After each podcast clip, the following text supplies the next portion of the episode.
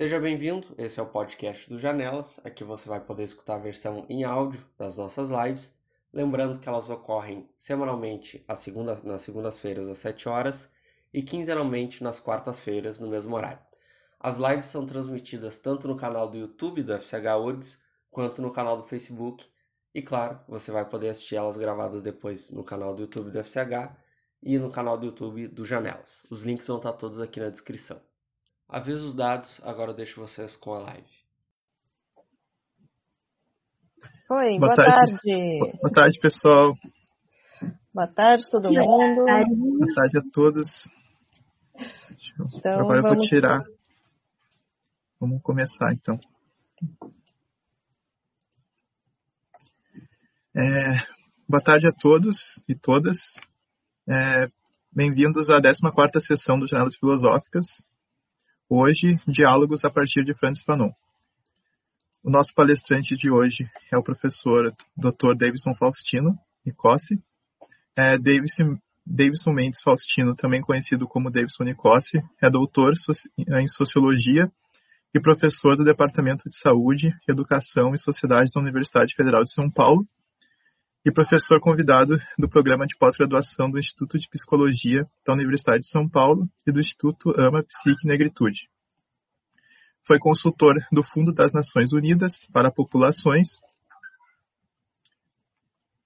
uh, na UNFPA, uh, junto ao Departamento of Philosophy uh, nos Estados Unidos, e recebeu em 2016 a menção honrosa do Prêmio CAPES de tese na área de Sociologia tem experiência no ensino, pesquisa e extensão nos temas educação das relações étnico-raciais, pensamento antirracista contemporâneo e saúde da população negra.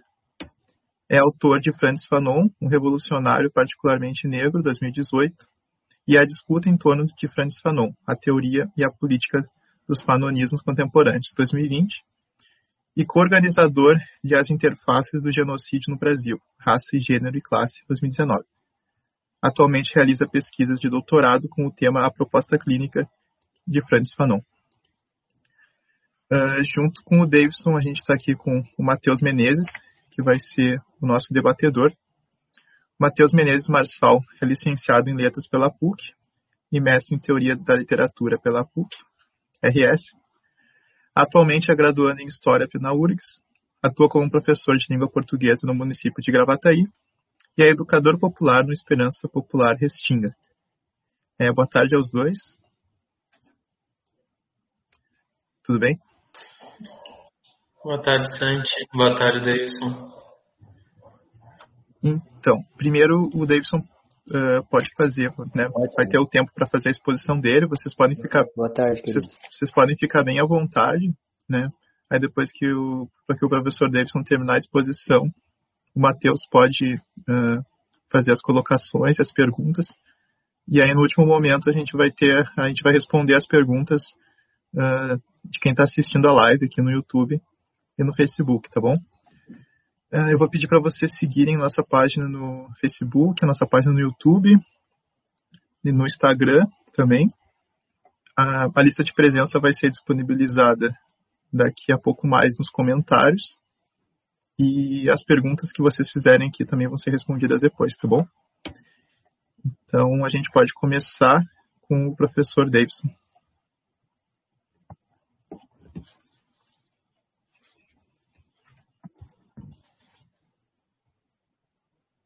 Tá certo. Bom, eu queria agradecer é, pela oportunidade de estar aqui com vocês no Janelas Filosóficas, falando de Francis Fanon. É, nós Uh, bom, estaremos conversando sobre temas que são ao mesmo tempo teóricos, filosóficos, mas com implicações políticas imediatas, né? Então, são questões importantes a serem debatidas e são questões que nem sempre são debatidas. Então, eu fico muito feliz pela oportunidade de, de poder conversar sobre esses temas com, com vocês, né? O tema escolhido para essa conversa é colonialismo, a racialização e até a Odisseia Ocidental. Então eu vou falar um pouquinho desses três, tentar de alguma forma traduzir para quem não tem familiaridade com esses conceitos e, e, e, fazer algumas provocações sobre o que é, é, essa discussão contribui para pensarmos a nossa sociedade, né?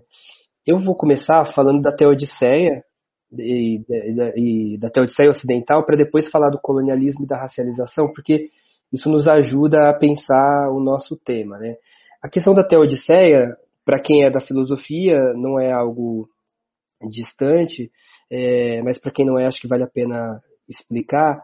É, a, a Teodiceia, aliás, eu escrevo, escrevi um artigo é, sobre isso, falando da Teodiceia e racismo, que está num, num, artigo chamado é, O Africana Philosophy e o Humanismo Pós-Colonial de Lewis Gordon. Então, quem quiser, as coisas que eu vou falar aqui estão tá, nesse artigo.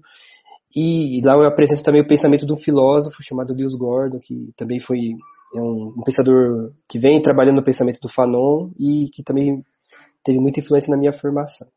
Mas a, a teodiceia, né, é um, um, termo, esse termo esquisito, teodiceia, é, foi é, de alguma forma popularizado né, pelo Leibniz, que é um, um, filósofo ocidental bastante importante, e ele vem no, no conjunto né, do, do debate sobre a liberdade humana e, e sobretudo, sobre a, a a, discussão da, da contradição ou das contrariedades dentro de um mesmo sistema. Né? Então, se a gente pensar, por exemplo, uh, antes do Leibniz, aliás, esse, o, o, o problema da Teodiceia é, é, é, a Teodiceia é uma, uma área que se dedica a, a, tentar explicar o problema do mal diante de uma, um sistema divino. Né? Então, a grande questão é: se Deus existe, Deus é bom, é, por que existe o mal?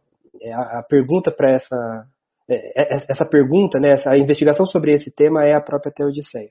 E essa questão da Teodiceia é anterior ao Leibniz, ela está presente no Santo Agostinho, aliás, o Santo Agostinho, um africano que nunca saiu da África, mas ela está presente muito anteriormente na, na história ocidental, de certa forma a própria questão da Teodiceia ela, é, ela só se explica no contexto ocidental, onde a ideia de Deus ela aparece, a representação de Deus ela aparece é, como, uma, como algo absoluto. E aí a, a grande questão né, é, da, dessa pergunta ficou conhecido como paradoxo de Epicuro. O Epicuro vocês conhecem, um filósofo grego importante. Alguns chamam de trilema de Epicuro. E a questão que Epicuro colocava é, né, se Deus é onipotente, onisciente e onibenevolente, né, o bem absoluto, e é, nada acontece sem a, a, ciência de Deus, e ao mesmo tempo Deus é poder absoluto, e, mas ele é bem absoluto, então por que diabos existe o Bolsonaro? Brincadeira. A pergunta do Epicuro era: por que existe o mal? Se Deus é bom, é bem absoluto é, e é poder absoluto, por que existe o mal? Essa pergunta, né, conhecida como paradoxo de Epicuro, recebeu ao longo da história da filosofia ocidental várias respostas. É interessante dizer logo de cara que essa pergunta só faz sentido dentro de um contexto ocidental de Deus, né, onde Deus é tudo e nada escapa a Deus. Né? Então, se Deus é tudo, o que seria o mal? A resposta do Santo Agostinho, é, é, o Lewis Gordon vai dizer, é uma das respostas mais interessantes para o paradoxo de Epicuro, porque ele vai é, é lá naquele Magnus Opus, na, nas Confissões, ele vai dizer que Deus é ontologia, só que é, se Deus é algo, o mal ele não é algo. Então a, a, pergunta do paradoxo de Epicuro é: se Deus existe, como é possível que, que haja o mal, que exista o mal? Aí o, o Santo Agostinho vai dizer: o mal não existe. É, o mal não é um ser, mas ele é na verdade a corrupção do ser, ou dito de outra forma, ele surge a partir da ação corrompida do ser, né? É, e, e, e, traduzindo, né, quando o ser humano, a partir do seu livre-arbítrio, não escolhe o bem absoluto, não escolhe Deus, ou, ou escolhe se afastar de Deus, é, é, é, aí que o mal que o mal aparece, é aí que o mal se expressa. Então, o mal não seria um ser. O, que isso tem a ver com a nossa conversa aqui sobre racismo, Francis Fanon e colonialismo? É, a, a, a grande questão que o Lewis Gordon vai colocar, o Lewis Gordon é um filósofo jamaicano, é, estudioso do Fanon, é que, em primeiro lugar, a resposta do Santo Agostinho é, ela é permeada de má fé. Má fé lá no sentido sartriano, né, de, de uma autoilusão, porque se Deus é tudo, nada escaparia do tudo, do tudo. Mas ao é, criar uma resposta que, é, que isenta o sistema de uma pergunta que coloca o sistema em contradição, o Santo Agostinho estaria é, transferindo para fora do sistema uma contradição que é parte do próprio sistema. Uma, é, e com isso mantém-se uma aparência de coerência em um sistema que por si só ele traz é, alguns problemas estruturais. Então, diante de um problema, o que o que vai fazer é transferir para fora. Existe o mal porque o ser humano escolhe se afastar do bem, não porque é, se Deus é tudo, Deus, é, a gente poderia cair numa conclusão spinosiana, por exemplo, que Deus é o próprio mal, ou a gente poderia cair numa conclusão sartreana, Deus não existe. Mas para preservar o sistema teocrático, é, transfere-se todas as contradições do próprio sistema para fora dele. Para o Lewis Gordon, a grande contribuição do Francis Fanon é mostrar que o que o colonialismo faz diante da, do Ocidente e diante dos povos sobre o qual os povos oprimidos pelo Ocidente é na verdade uma teodiceia. É, em primeiro lugar, porque o próprio Ocidente ele aparece, ele é apresentado numa dimensão divina, numa dimensão é, o, o, branco, a brancura, a Europa é, se coloca no lugar de Deus. É, em segundo lugar, que todas as contradições próprias da sociedade europeia, do capitalismo ou do próprio Ocidente deixam de ser vistas como parte do próprio sistema e só vão ser identificadas como algo fora. Então, por exemplo, é, se a gente pensar o termo terrorista, por exemplo, é, a gente só usa terrorista para se atribuir, para falar de um outro. É, o árabe, o muçulmano, o palestino, nunca é o nós. E, e esse nós, aliás,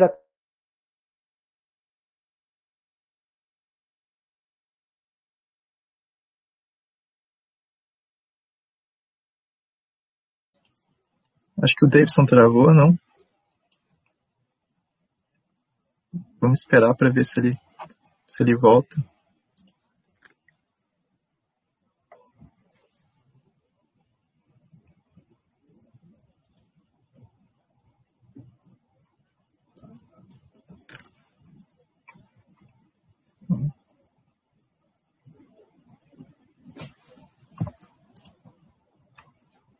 Agora está recarregando. Alô, vocês estão me ouvindo? Alô? Oi, Alô? professor, tinha estão caído. Sim, agora sim. Oi, vocês estão me ouvindo? Estamos escutando. Tá. Sim, estamos te escutando. É, pareceu aqui que estava instável, eu fiquei preocupado.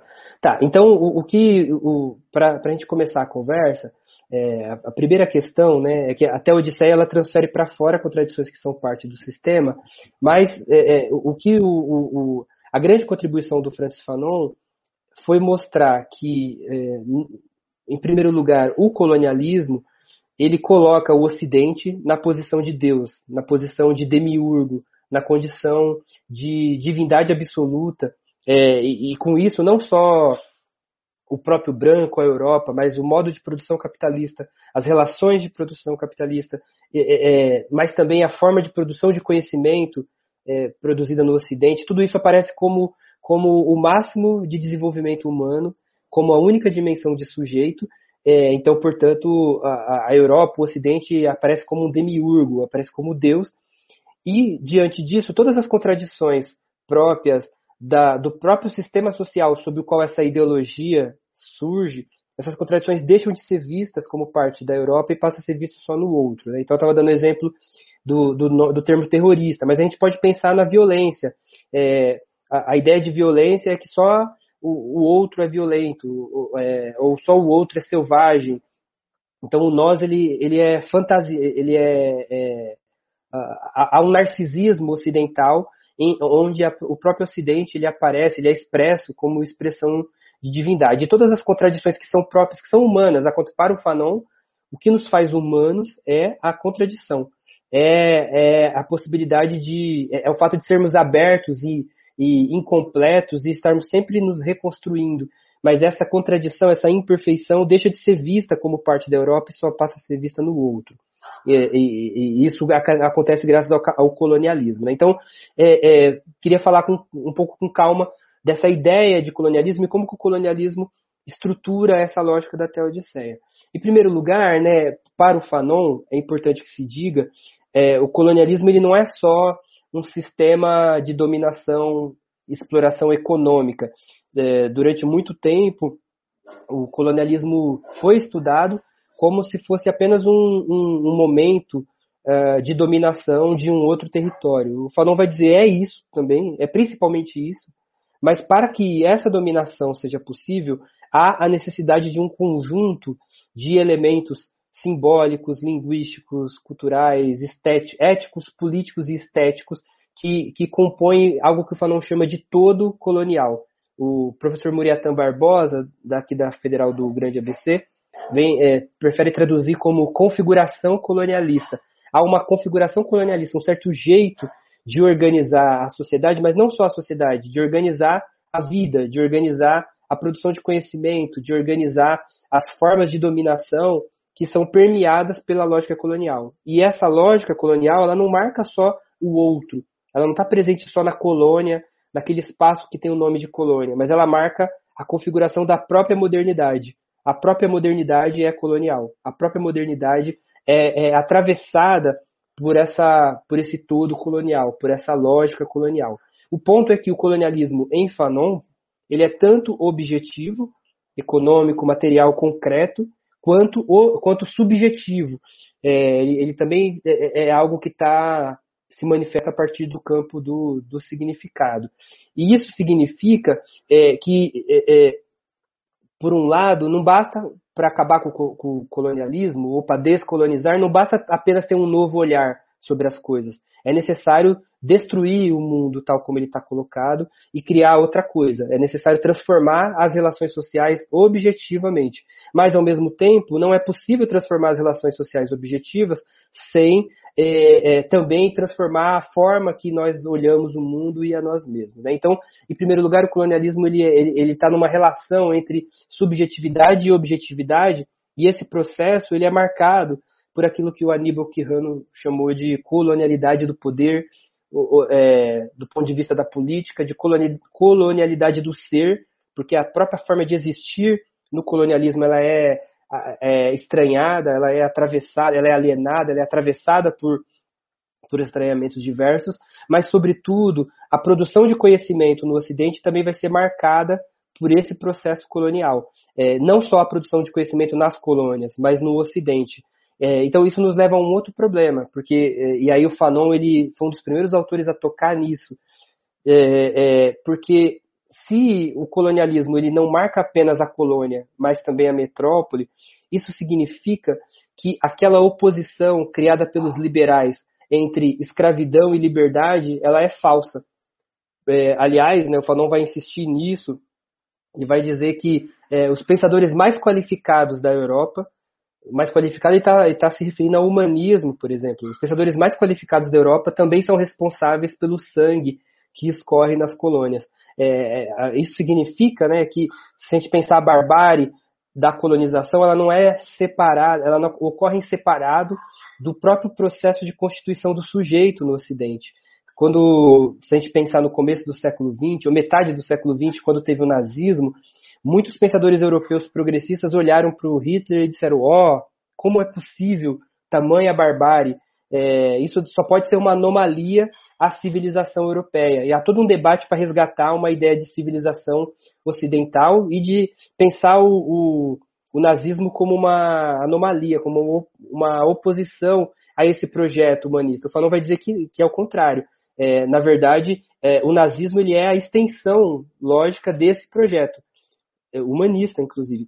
A grande questão é que, até aquele momento, toda a violência implícita a esse projeto ela era ela estava fora ela estava nas colônias. Então ela sequer era percebida é, como violência ela sequer era percebida é, ela sequer ela, ela era problematizada. É, mas é essa violência que vai permitir o desenvolvimento das forças produtivas no Ocidente e que vai é, é, servir como subsídio para novas questões a partir do roubo, da rapinagem, da, do assassinato, do estupro coletivo, é esse, esse processo nas colônias que vai permitir o desenvolvimento do capitalismo. No primeiro momento, a partir da acumulação primitiva de capital, mas que permite, por, por exemplo, o, o, primeiro humanismo, o humanismo renascentista é, europeu, num segundo momento, se a gente pensa, se a gente faz uma história, não cabe aqui, do pensamento ocidental, do Descartes ao Locke, do Kant ao Hume, a gente tem um desenvolvimento do pensamento sempre a partir de uma, é, é de uma ideia é, bastante curiosa para a gente pensar, porque, de um lado, esse é o momento em que o Ocidente está se reconhecendo enquanto sujeito da história. Esse é o momento em que os pensadores ocidentais percebem que não é Deus, não é a natureza e não é o destino que guia a história humana, mas que é a própria ação humana. É, essa percepção ela foi pautada por uma descoberta progressiva da ideia de que aquilo que nos faz humanos é a liberdade. A gente, a gente, isso está no Descartes, está no cogito ergo sum do Descartes, mas está no John Locke, por exemplo, na ideia de liberdade natural. É, e, e, e, toda a construção do John Locke sobre a democracia parte do pressuposto de que nós somos essencialmente livres. Está no Kant, por exemplo, seja na crítica da razão pura, seja na, na, na crítica da razão prática, há a ideia de que é, o que nos faz humanos é a liberdade. Qual que é a grande questão que o Fanon vai colocar? No mesmo momento em que os europeus estão discutindo o que é o ser humano e definindo a liberdade como dimensão universal da nossa humanidade, é nesse mesmo momento que os europeus estão roubando, matando e destruindo na África, na Ásia e nas Américas. É, é, é nesse mesmo momento em que o, o John Locke está dizendo que a liberdade é algo natural ao ser humano. É, ao, ao, mesmo tempo, o John Locke ele era um dos maiores acionistas de uma empresa de escravos, uma empresa holandesa de escravos. Isso significa, portanto, que das duas uma, ou esse escravo do John Locke é, não. É, é, se, caso ele fosse pensado como sujeito de liberdade, como sujeito e, portanto, como liberdade natural, ou é, é não se justificaria é, aquela pessoa como escravo, ou é, talvez a, a, solução seria não considerar o escravo humano. Então, o, o que o Fanon está denunciando é que todo o desenvolvimento do humanismo e da ideia do humano como liberdade, ela coexistiu com a ideia dos não humanos dos africanos como, como oposição a essa humanidade, como natureza, como selvageria, é, como brutalidade. É, retomando os, o pensamento do Fanon, o Attili Mbembe vai falar em bestialização, é, para que o, o, o, ser humano africano ou é, os povos indígenas, nisso que foi chamado de América, serem colonizados, foi necessário é, bestializá-los, foi necessário transformá-los em besta. E esse processo de bestialização passa por é, não estender a eles a, aqueles elementos que eram identificados no, no nós. Então, o nós é, é aquilo que, que, remete ao sujeito, o sujeito do cogito, o sujeito é, da razão. Aliás, é, uma das características dessa ideia ocidental de sujeito é que o sujeito, para ser livre, ele é pautado pela razão. Então, é, é, a razão passa a ser visto apenas no Ocidente. Não apenas porque, é, sei lá, os europeus são ah, naturalmente racistas ou porque está na genética dos, dos brancos. Pelo menos para o Fanon, não. Para o Fanon é que o descobrimento dessa ideia de sujeito, ela é filha da escravidão. É justamente o processo da colônia, a partir da acumulação primitiva, que permite inclusive um desenvolvimento das forças produtivas na Europa e o surgimento de novas perguntas é, que vão gerar uma ruptura com o passado uh, feudal, com o passado aristocrático na Europa e a, a, ideia de um sujeito. Mas esse sujeito que nasce, ele não pode ser um sujeito uh, estendido para toda a, a, a, diferença humana, porque esse outro ele era alguém a ser colonizado. Aliás, o, o outro não era só alguém a ser dominado, ele era um meio de produção. A gente está falando aqui de uma outra instância de dominação que não é a mesma dominação que está no Hobbes, é, ou a dominação que está no Rousseau, onde mesmo o dominado ele ainda é visto como um sujeito que escolhe ser dominado em torno da sua segurança. O colonizado ele não é um sujeito, ele é coisa, ele é objeto e é enquanto objeto que ele é visto quando ele é visto.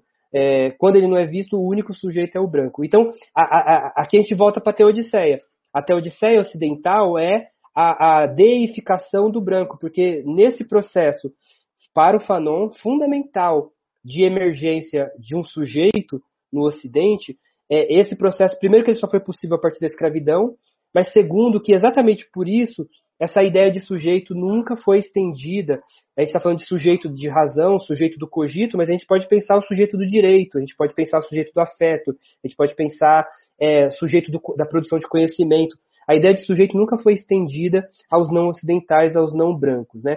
É, por isso não é à toa que o Kant vai dizer que a humanidade alcança sua maior perfeição na raça dos brancos. Todo mundo fala do Hegel, e o Hegel disse que a África não tinha história, mas o Kant dizia, concordava com o Hume, que é, o preto jamais conseguiria produzir é, obras estéticas é, como o branco, porque o problema do, do, do, do, preto é de essência, é um problema in, incontornável. Pro, o Hegel ainda levava a discussão para o campo da cultura ou da história. Para o Kant, ainda, o Kant era ainda mais radical do que o Hegel nesse aspecto. Né? Assim como o Hume, que está pensando, a, a, o, um dos pais do humanismo, que está pensando a, a, humanidade como um todo. Mas para ele, os negros são, o Hume como um empirista, é, o contato, que ele, o conhecimento que ele tinha à disposição é, e as ideologias, a partir das ideologias que existiam, ele vai concluir que o negro é inferior ao branco. Né? É, então, essa ideia de sujeito, esse sujeito do, do cogito, esse sujeito uh, digamos, egocentrado, esse egocentrado, cogito-centrado, esse sujeito é, cartesiano, ele, ele não é apenas uh, castrado na sua forma porque ele se reduz à razão. Ele também é castrado uh, na, na dimensão humana, porque ele só vê o branco como dimensão humana. Então a gente tem um narcisismo aqui. É um narcisismo castrado, porque ele se reduz à, à razão. Mas é um narcisismo que só vê o ocidente como sujeito, só vê o branco como dimensão do sujeito. Então, essa é uma primeira, um primeiro nível da Teodiceia. Porque para que essa ideia de humano seja válido, todas as contradições do próprio capitalismo só vão ser vistas nos não brancos. Então, é, é a ideia do fardo do homem branco. Por que a colonização? Se somos todos filhos de, todos descendentes de, de Eva e Adão. Bom, é, é porque ou é, eles são descendentes de malditos, de Cã, ou porque eles são selvagens e nós vamos levar a civilização para eles. Não porque nós, na nossa forma de sociedade, a gente precisa matar, roubar e destruir outras relações de produção, outros, outras riquezas para poder estruturar a nossa forma de existir. O problema são eles. E essa ideia, o Fanon vai insistir, ela permanece mesmo depois da colonização. Ela permanece mesmo depois da escravidão. O negro é o grande depositário do, do, da, das maldades, das transgressões, das fantasias é, das pervers, perversões da, do próprio Ocidente, desde o do plano sexual. É, então, o preto, nesse se o branco é a dimensão da razão, o preto passa a ser visto apenas como corpo, apenas em termos psicanalíticos, apenas enquanto id, é, enquanto pulsões, enquanto desejo. É, então, o preto vira um, um, um, grande corpo sexual, o preto e a preta. É, é, só aí, é só enquanto corpo que as pessoas pretas aparecem. Se a gente pensar, por exemplo, em quais momentos as pessoas negras são exaltadas, nos raros momentos em que as pessoas negras são exaltadas, em geral é para falar do corpo. É, e em geral, vai dizer o Fanon, é, ainda que se fala de, do corpo, não é o corpo como é o corpo, porque o corpo é diverso, mas é uma fantasia a respeito do corpo. E essa fantasia ela é depositária de todas as, as agressões, as, a, as perversões do próprio Ocidente. Tudo aquilo que o Ocidente deixa de ver nele, ele passa a ver nesse corpo negro. É, então o corpo negro vira um de, depositário dessas transgressões. É por isso, inclusive, que quando o branco está diante de um corpo negro, esse corpo negro é descompensador para o branco, porque é, é, ou ele é assustador, ou ele é atraente, ou ele é as duas coisas, porque a monstruosidade também pode ser atraente. Né? Mas é exatamente por ser monstro que esse corpo atrai, porque há uma, uma fantasia é, é, monstrificadora, bestializadora em torno do corpo negro. Então o corpo negro passa a ser visto ou como dimensão de sexualidade irrefriável, de ludicidade é, não, uh, não civilizada, ou ele passa a ser símbolo do mal, extremamente símbolo do mal absoluto. É, nos dois casos, a gente está falando de racialização. Então, é, é, o que, que, é a racialização para o Francis Fanon? É, uma coisa é o colonialismo enquanto processo de dominação objetivo e subjetivo de outros povos. A colonização é um fenômeno total de destruição do, da, da, cultura, de, de destruição da linguagem, de imposição de uma nova forma de existir, de ser e de sentir. Mas o colonialismo ele depende, para que ele exista, do racismo. E o racismo é essa inferiorização do, do, do colonizado, uma inferiorização que leva o colonizado para o nível da espécie. Aliás, o branco sujeito da razão nessa fantasia, nessa teodiceia, ele é visto como universal. Então o branco pode ser o que quer. Se a gente pegar na literatura ou se a gente olha para a produção hollywoodiana, por exemplo, você tem branco mal, branco bom. Até o branco mal a gente se identifica, porque a pessoa tem nome, sobrenome. Agora, quando a gente vai assistir Indiana Jones, por exemplo, que tem nome, sobrenome, namorada, tem profissão, é, quando Indiana Jones vai roubar é, a, a artefatos religiosos em outros povos, esses, esses, esse povo não tem nem nome.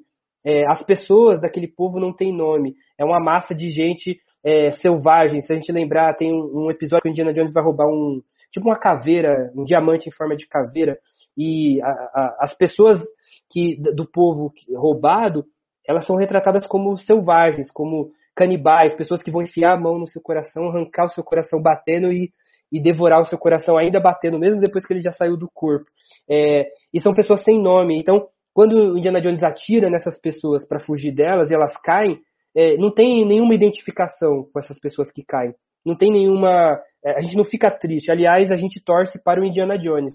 Então, o, o, a racialização é, é, é, é algo para o Fanon pior do que o racismo. Ela é uma, uma extensão do racismo, mas ela é de um outro nível, porque é, é, o racismo ele pensa uma inferiorização é, racializada. Mas a racialização ela é de uma outra natureza, porque a racialização não é só a inferiorização, ela é a fixação do colonizado no lugar do corpo. E, do outro lado, a fixação do colonizador, do Ocidente, na condição de sujeito, na condição de razão.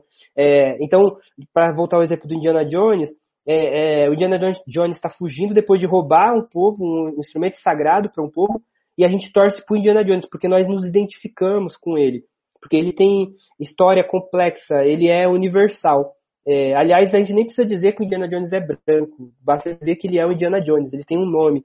Já o outro não, o outro ele só entra como outro o preto só aparece como preto, é, só aparece como específico. O branco, ele não precisa dizer que é branco, é, é, só falar de ser humano. Quando estivermos falando de ser humano, geralmente estamos falando de branco. Na maioria dos cursos de filosofia, a gente vai estudar filosofia do tal milagre grego até a filosofia contemporânea, a gente vai lá, Heidegger, Levinas, né, e a gente fica na Europa. A não ser que a gente vai estudar filosofia latino-americana, aí vai ver um Dúcio, qualquer coisa, mas em geral, ou filosofia africana, é, ou filosofia é, oriental, mas se a gente for falar de filosofia, é o Ocidente. O Ocidente passa a ser visto como expressão universal de humanidade na teodiceia uh, colonialista. Isso significa que a gente tem, em termos fanonianos, uma racialização do universal. A ideia de universalidade passa a ser racializada, porque toda vez que se fala de universal, é do branco que a gente está falando. É como se é, Deus fosse branco, homem, criasse é, Adão e Eva, depois viesse a Grécia. E depois da Grécia veio Roma, depois de Roma veio feudalismo, e depois capitalismo, e depois estamos aqui. É como se não tivesse história nem antes, nem durante, nem depois. É como se o próprio pensamento surgisse ali. Dois mil anos antes do Pitágoras, a, a, a função do triângulo retângulo já era aplicado para poder desenhar as pirâmides do Egito. Mas o pai da matemática é o Pitágoras assim como o pai de, da medicina é o Hipócrates. Então é, é como se a Europa fosse realmente universal nessa fantasia colonial. Há uma racialização da ideia de universal e, em consequência, em qualquer lugar do Brasil que a gente pedir o lápis cor de pele, por exemplo, alguém vai nos trazer o lápis referente à cor da pele branca, seja o lápis amarelinho, seja o lápis rosinha, ou bege, ou salmão. É, mas no, o lápis cor de pele da escola, que todos nós vimos na nossa formação, ele não é só o lápis, ele é a história da matemática que a gente aprendeu, ele é a história da filosofia, ele é a, os exemplos. Se a gente abrir um livro de biologia, a gente vai ver um corpo.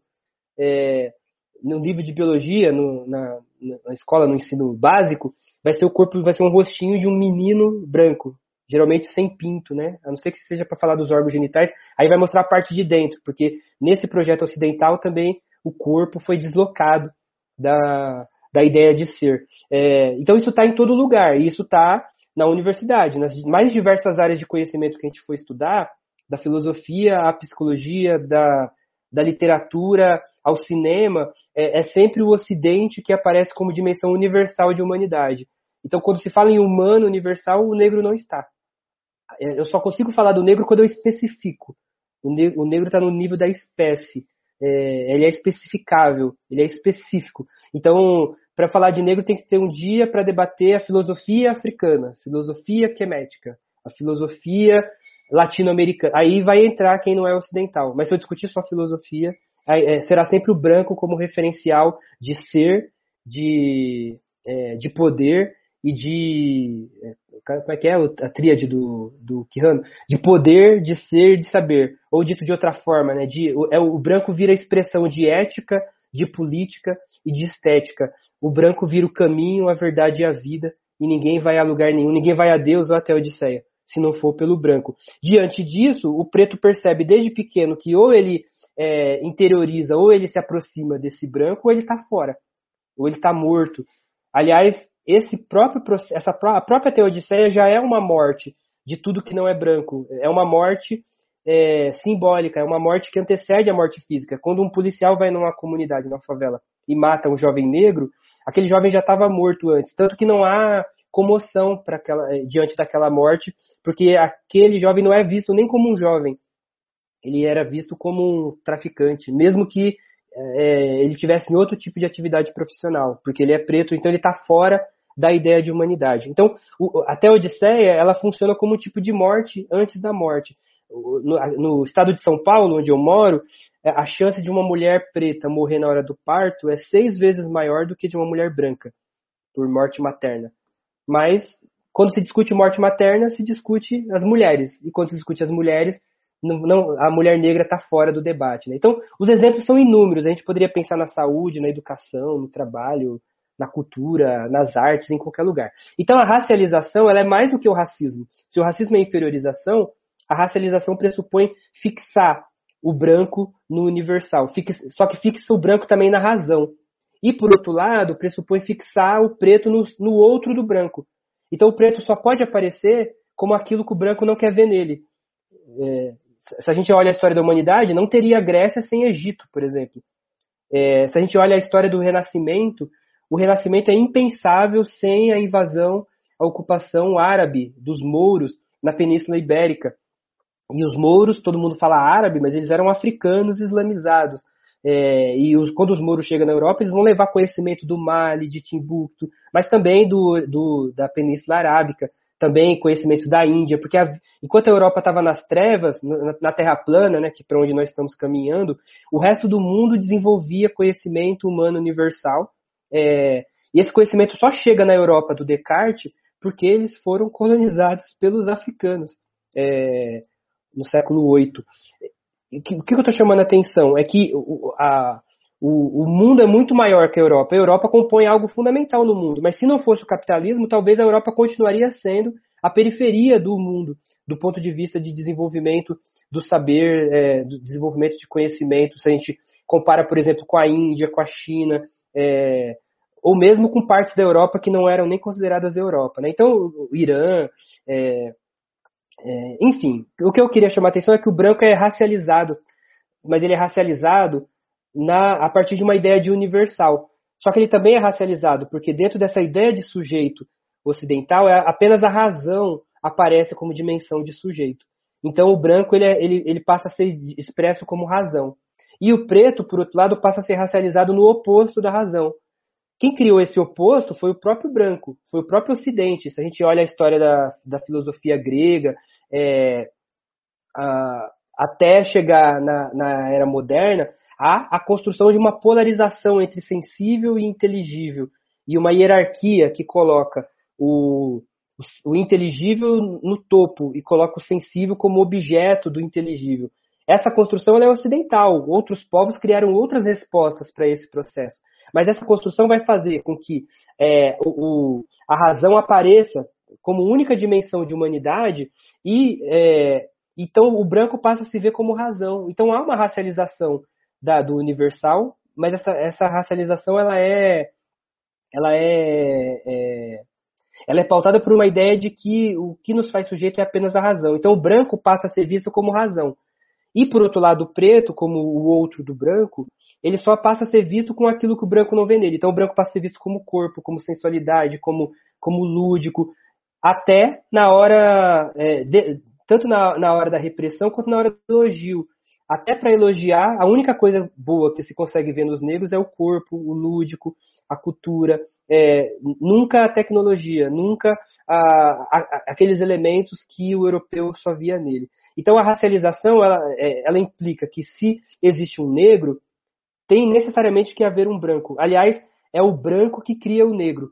Mas ao criar o negro, em primeiro lugar, o branco deixa de ver o negro como humano. Mas ao criar o negro como não humano, o branco também cria o branco. E esse processo implica também uma fetichização de si próprio. Porque de um lado o branco deixa de ver nele tudo que ele jogou para o negro, o corpo, mas também as contradições. E isso implica um olhar pobre em relação às próprias contradições. A gente pode pensar em termos psicanalíticos, se o culpado é sempre o outro, é porque eu tenho algum problema, porque é, se o culpado é sempre o outro. Mas a gente pode pensar em termos sociais, sociológicos. A, o colonialismo permitiu à Europa transferir contradições econômicas para as colônias, evitando que crises, por exemplo, tivessem desfechos revolucionários na história do capitalismo. O que seria das guerras, das guerras é, operárias no século XIX se não fossem as colônias? O que seria do estado de bem-estar social no século XX se não fossem as colônias europeias? As colônias, aliás, o que seria de Portugal e Espanha, o que seria da Inglaterra, não seriam o que são hoje. Então, o colonialismo também permite a transferência concreta de algumas contradições, mas não todas. Só que a transferência dessas contradições faz também com que os europeus vivam um mito depois esse mito foi transferido para os Estados Unidos no segundo momento. O mito de que somos a, a classe média do mundo. O mito de que os problemas estão lá fora porque eles ainda não são como nós. Como se os problemas que existem lá fora não existissem exatamente porque é, há um conforto a ser ofertado nos países nórdicos ou depois no próprio Estados Unidos. Então a relação que o Ocidente tem com as suas próprias contradições passa a ser empobrecida porque essas contradições são transferidas não só simbolicamente, mas também economicamente para fora. O, pro, o, grande problema hoje é que, o, devido à dinâmica do próprio capitalismo, não há mais fora para exportar as contradições. Então, depois dos processos de luta anticoloniais, é, os povos das ex-colônias migram para a Europa e hoje, e ao mesmo tempo, o próprio capital na busca por cada vez novos nichos de mercado, cada vez novas frações de humanidade, é, na ideia de, de mercantilizar novas frações de humanidade, é, vai corroendo, inclusive esse estado de bem-estar social que a Europa um dia conquistou. E aí, de novo, o racismo ganha uma nova função, porque ao invés da Europa perceber que agora as condições de vida não são mais possíveis lá na Europa, como era antes, porque o próprio capital, ou seja, porque as próprias contradições internas levam a essa corrosão dos direitos, o racismo volta aqui a operar e o culpado pelo, pela perda de qualidade de vida passa a ser o imigrante. E aí a gente tem a renovação de um novo racismo no atual contexto, se a gente pensar os centros capitalistas, o imigrante volta, é, o imigrante que é o ex, aquele, o ex-colonizado volta a ser o grande bode expiatório de contradições que são próprias ao sistema. Né? Então, até a Odisseia ela segue operando a partir de novos termos. Então, em síntese, para acabar, não há, para o Fanon, oposição entre liberalismo e escravidão. O liberalismo só foi o que foi graças à escravidão, e os principais pensadores liberais é, é, é, for, foram atravessados por uma lógica colonial. E a ideia de liberdade, a ideia de direitos, no momento que a, que a França declarava a Declaração Universal dos Direitos do Homem, na Revolução Francesa, nesse mesmo momento a França tinha colônia no Caribe. Essa colônia chamava São Domingos. E quando essa colônia é, insurge numa luta para reivindicar a Declaração dos Direitos do Homem da Revolução Francesa, liberdade, igualdade e fraternidade, os próprios franceses mandam as tropas para destruir a Revolução Haitiana. Então, o, não existe liberalismo sem escravidão. É, aliás, ele depende dela para ser o que ele é em determinados espaços. Dois, o nazismo e o colonialismo, portanto, não são anomalias à, à, à civilização ocidental, mas são a sua contraparte não assumida. É, e, e, o, e, o, grande incômodo né, da, do nazismo foi ver uma violência que sempre foi praticada fora da Europa, pelos próprios europeus, ver essa, essa violência dentro da própria Europa. Três, é, para o Fanon, por outro lado, e ao mesmo tempo, criticar radicalmente o universalismo ocidental não significa abrir mão da ideia de humano para o Fanon, e nem de uma ideia de universal. Significa criticar a, a distorção, a, a, corrupção da ideia de humano e de universal promovida pelo humanismo europeu. Então, nesse sentido, o Fanon é muito diferente de um Foucault, por exemplo. A, embora a crítica seja parecida, a solução é bastante distinta. E, por fim, é, eu, uh, não há como combater o racismo, dito de outra forma, não basta combater o racismo, é necessário combater também a racialização. Não basta só combater a ideia de que um é superior ao outro. Para, para o Fanon, enquanto persistir a ideia de que o negro é emoção e o branco é razão, enquanto persistir a ideia de que o, o, a tecnologia e a técnica são brancas e a, a sensitividade, a, a ginga são negras, é, a gente ainda está operando numa lógica colonial, porque tanto o branco quanto o negro, tanto o Ocidente quanto a, a, os outros povos, é, tem, tem em si dimensão de técnica, mas também de desenvolvimento, mas também de contradição. E, e isso significa que é, inverter a lógica colonial é, de um lado, refutar essa teodiceia branca, é mostrar que também existe contradição no Ocidente, também, aliás, que o, é, é, o, o Ocidente é contraditório, que o capitalismo é pautado por contradições. É, e, por outro lado, rejeitar a teodiceia é também reconhecer que o nós, colonizados, também somos contraditórios. É, refutar a demonização colocada pelo outro não é criar uma nova mistificação sobre o nós, de forma que a gente apresentasse aquilo que a gente defende como, como se fosse a nova divindade, como se só o europeu fosse o malvado, só o europeu fosse o demônio. Isso para o Fanon seria só inverter a teodiceia. E, por fim, é, o grande desafio né, que, a gente, que a gente tem é, é, do ponto de vista fanoniano, é pensar a dialética como possibilidade de superação, porque se o colonialismo ele é objetivo e subjetivo, a rejeição desse jeito de existir não se faz apenas por uma recusa uh, verbal ou por uma ou por uma como eu posso dizer por uma, uma recusa moral. É, a, a, a, descolonização para o Fanon implica uma transformação radical da sociedade que recoloque as relações de poder e que recoloque as relações de exploração, inclusive de classe. Portanto, né, não se combate a negação colonial com desejos universalistas, porque o Fanon era um crítico também da identidade.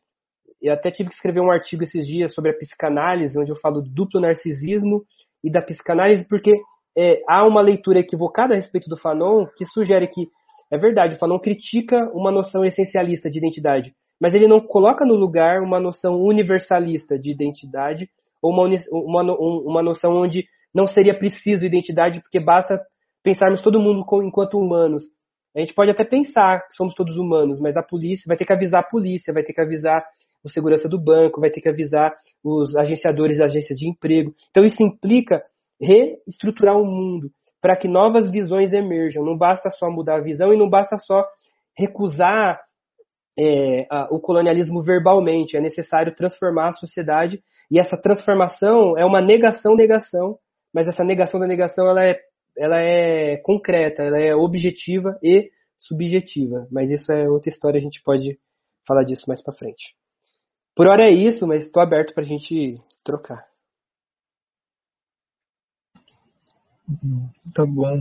Muito obrigado, Davidson. ótima exposição. Agora a gente pode ir para a parte da, do Matheus e depois é, para as perguntas dos comentários. É, eu vou lembrar vocês que a lista de presença está disponível nos comentários. É, vocês podem preencher e a gente vai responder as perguntas que derem tempo ali no, nos comentários do YouTube e do Facebook, tá bom? Boa tarde, Pode então. Todo mundo que está vendo, ao Davidson agora em live, né?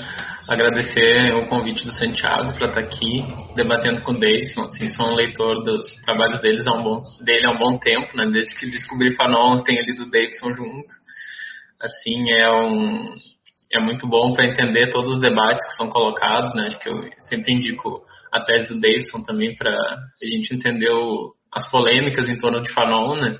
E o quanto essas polêmicas envolvem também muitas vezes a supressão das potencialidades que o Fanon apresenta, né? E eu acho que nesse sentido, assim, eu vou fazer, tentar fazer duas perguntas, eu acho, iniciais para manter dentro dessa disputa dentro do Fanon, né?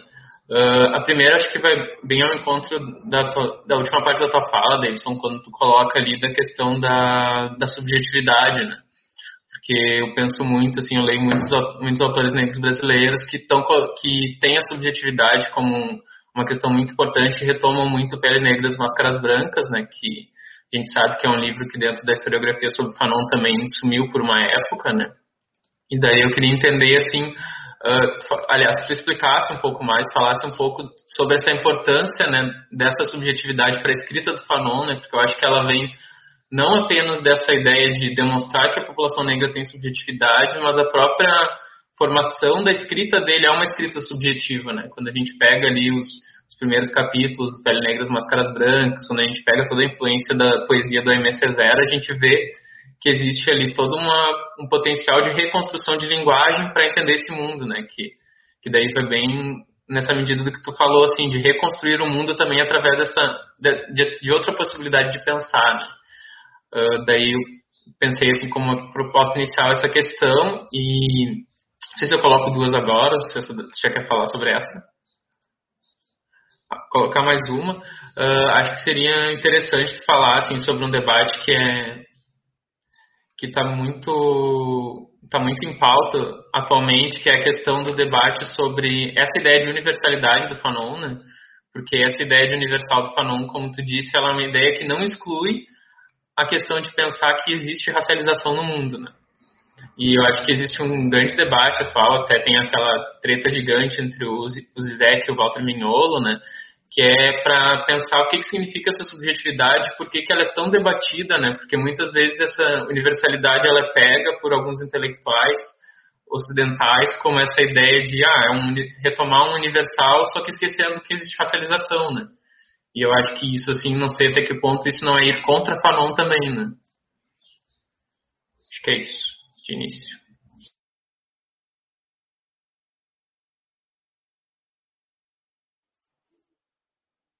Muito bom. É, é, obrigado, Matheus.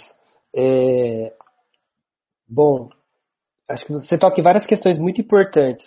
Uma delas é tem, tem a ver com a própria recepção da obra do Fanon, a recepção tardia. Porque quando Fanon escreve Pele Negra Máscaras Brancas, o texto não vai circular muito na, na França. E depois ele tem uma inserção internacional no movimento de negritude, mas também é, o pensamento, dele ficou muito restrito a algumas discussões políticas, e mas depois ele vai circular muito a, a partir do momento que ele convida o Sartre para escrever o prefácio do livro dele, que é Os Condenados da Terra, é, e aí logo depois ele morre, e graças ao prefácio ele fica mundialmente conhecido. E o que, que é curioso nesse aspecto é que o Sartre, no prefácio, ele estava preocupado em chamar a atenção do Ocidente para o quanto que o próprio humanismo burguês ele é hipócrita e o quanto que há uma responsabilidade do Ocidente em relação à violência que está posta no mundo. Só que nesse processo, o Sartre diz, destaca a violência. Ele destaca o capítulo 1 dos Condenados da Terra, que é um capítulo em que o Fanon uh, traz o Hegel uh, de uma forma uh, prático-sensível, de uma forma prático revolucionária para dizer que o colonizado só vai deixar de ser coisa, de deixar de ser besta, é, na medida em que ele se impor a, a, contra o sistema colonial e se fazer reconhecer num processo que, uh, uh, de, de, destruição ou de desestruturação da sociedade colonial. E, e, o Fanon começa o livro falando da violência, mas depois ele, ele, ele também vai falar dos limites da violência e da, é, e das armadilhas que a identidade pode ter. Mas ele começa o capítulo falando da violência e da possibilidade de, do colonizado se deixar de ser colonizado não é só se tornar independente, mas é se, se fazer enquanto sujeito a partir da sua ação organizada na história. Nesse processo, o Sartre vai destacar a violência, e o que é curioso é que o racismo é tão intenso que o prefácio vai ficar mais famoso que o próprio livro. Muita gente famosa vai ler apenas o prefácio, sem ler o livro, e vai ficar com a ideia de que o Fanon é o autor da violência. Isso tem uma consequência, né, para pensar a sua pergunta, porque de um lado, uh, o Fanon morreu em 1961. Uh, eh, nas duas décadas seguintes, nas três décadas seguintes, a gente pode dizer, o Fanon ficou visto como um autor da violência. Só que na década de 60 e 70 havia um espaço para se pensar a violência revolucionária, por exemplo. Então esses autores liam muito o prefácio, alguns liam o Fanon, mas a maioria lia o prefácio, é, é, elogiando o Fanon como autor da violência, ou outros criticavam o Fanon como autor da violência, como a Hannah Arendt, por exemplo. Mas a maioria desses autores não liam os condenados, ficava no, no prefácio e nessa ideia do Fanon como um defensor da violência. Quando a, a, violência sai da ordem do dia, porque a sociedade muda e a expectativa, a perspectiva de uma revolução é, deixa de ser hegemônica na intelectualidade progressista mundial, o Fanon também passa a ser visto como um autor do passado e a partir daí é, ninguém volta a falar dele.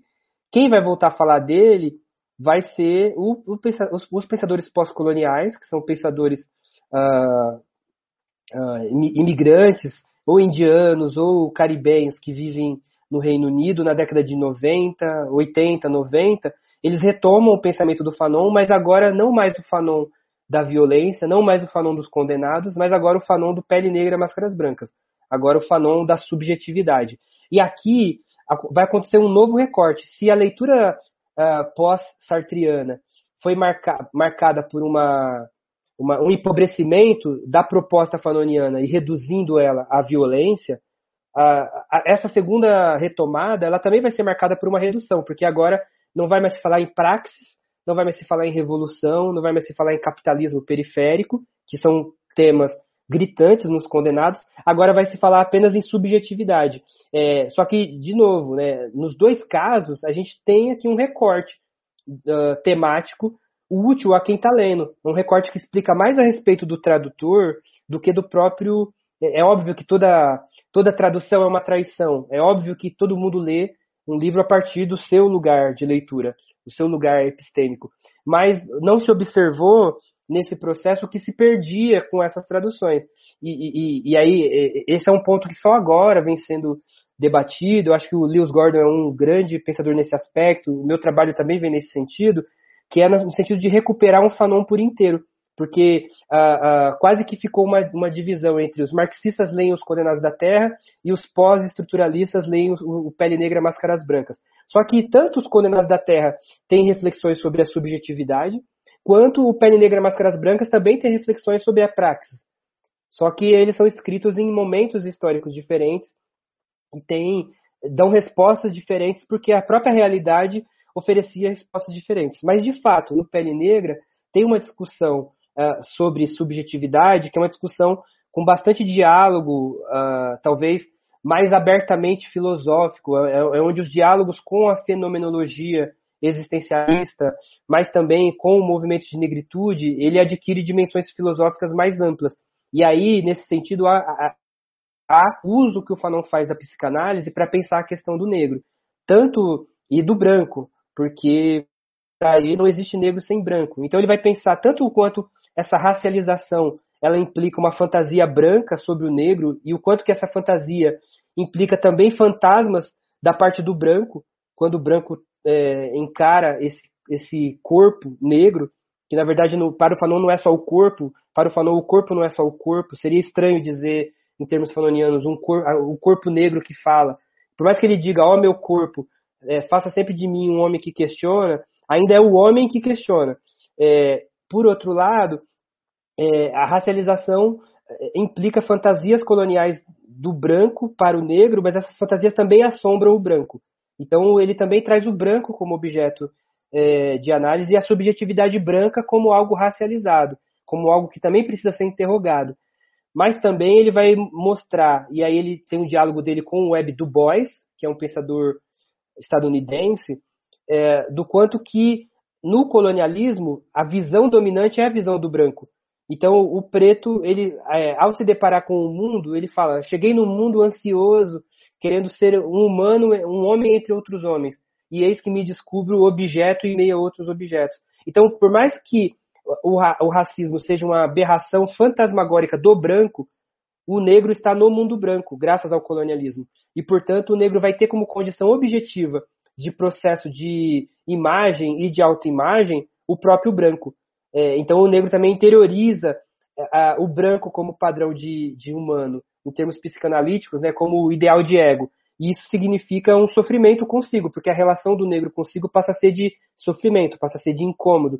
É, não porque ah, o próprio negro se discrimina, mas porque toda a sociedade, desde a infância até a morte, tem o branco como padrão de humano. E o negro só é aceito na medida em que ele deixa de ser quem ele é para se aproximar do branco. Então isso implica um sofrimento constante e sistêmico, é, acompanhado de humilhações e de invisibilidades. É, isso significa uma subjetividade cindida, cindida porque o negro não basta, ele não pode simplesmente viver os seus conflitos humanos. O Fanon ele faz uma brincadeira com o Kierkegaard, na ideia de tremor é, e, e, e, medo do Kierkegaard, do tremor existencial. O negro não pode viver sequer o seu tremor existencial, porque ele tem que pensar no racismo antes de qualquer coisa. Ele não pode simplesmente. A, a náusea, para fazer uma outra brincadeira com um trecho do Sartre, do Serio Nada, a náusea do negro é outra. É a náusea de não se ver, não é sentimento de inferioridade é sentimento de inexistência, é, é, é, é perceber que o, critério de bom, belo e verdadeiro é sempre um outro que não eu. Então você tem aqui um, um conjunto de sofrimentos que atravessam a subjetividade negra e que criam um conjunto de estranhamentos do, das pessoas negras consigo. Né? Então esse é um tema que aparece no Pele Negra, mas não se esgota, ele, ele segue destrinchando esse tema. Só que depois, quando ele vai para Argélia, explode na Argélia a Revolução Argelina, e aí ele direciona as reflexões para pensar que no quanto que a praxis política pode ser uma forma de cura, o quanto que o engajamento, o quanto que é, é, inverter os polos e, e, e, tirar de si a ideia de objeto e, e agora virar o jogo, se colocar como sujeito é algo desintoxicador. Então as reflexões vão mais no caminho da praxis, porque para o Fanon, desde o Pele Negra, a praxis era o único caminho para esse, essa desintoxicação.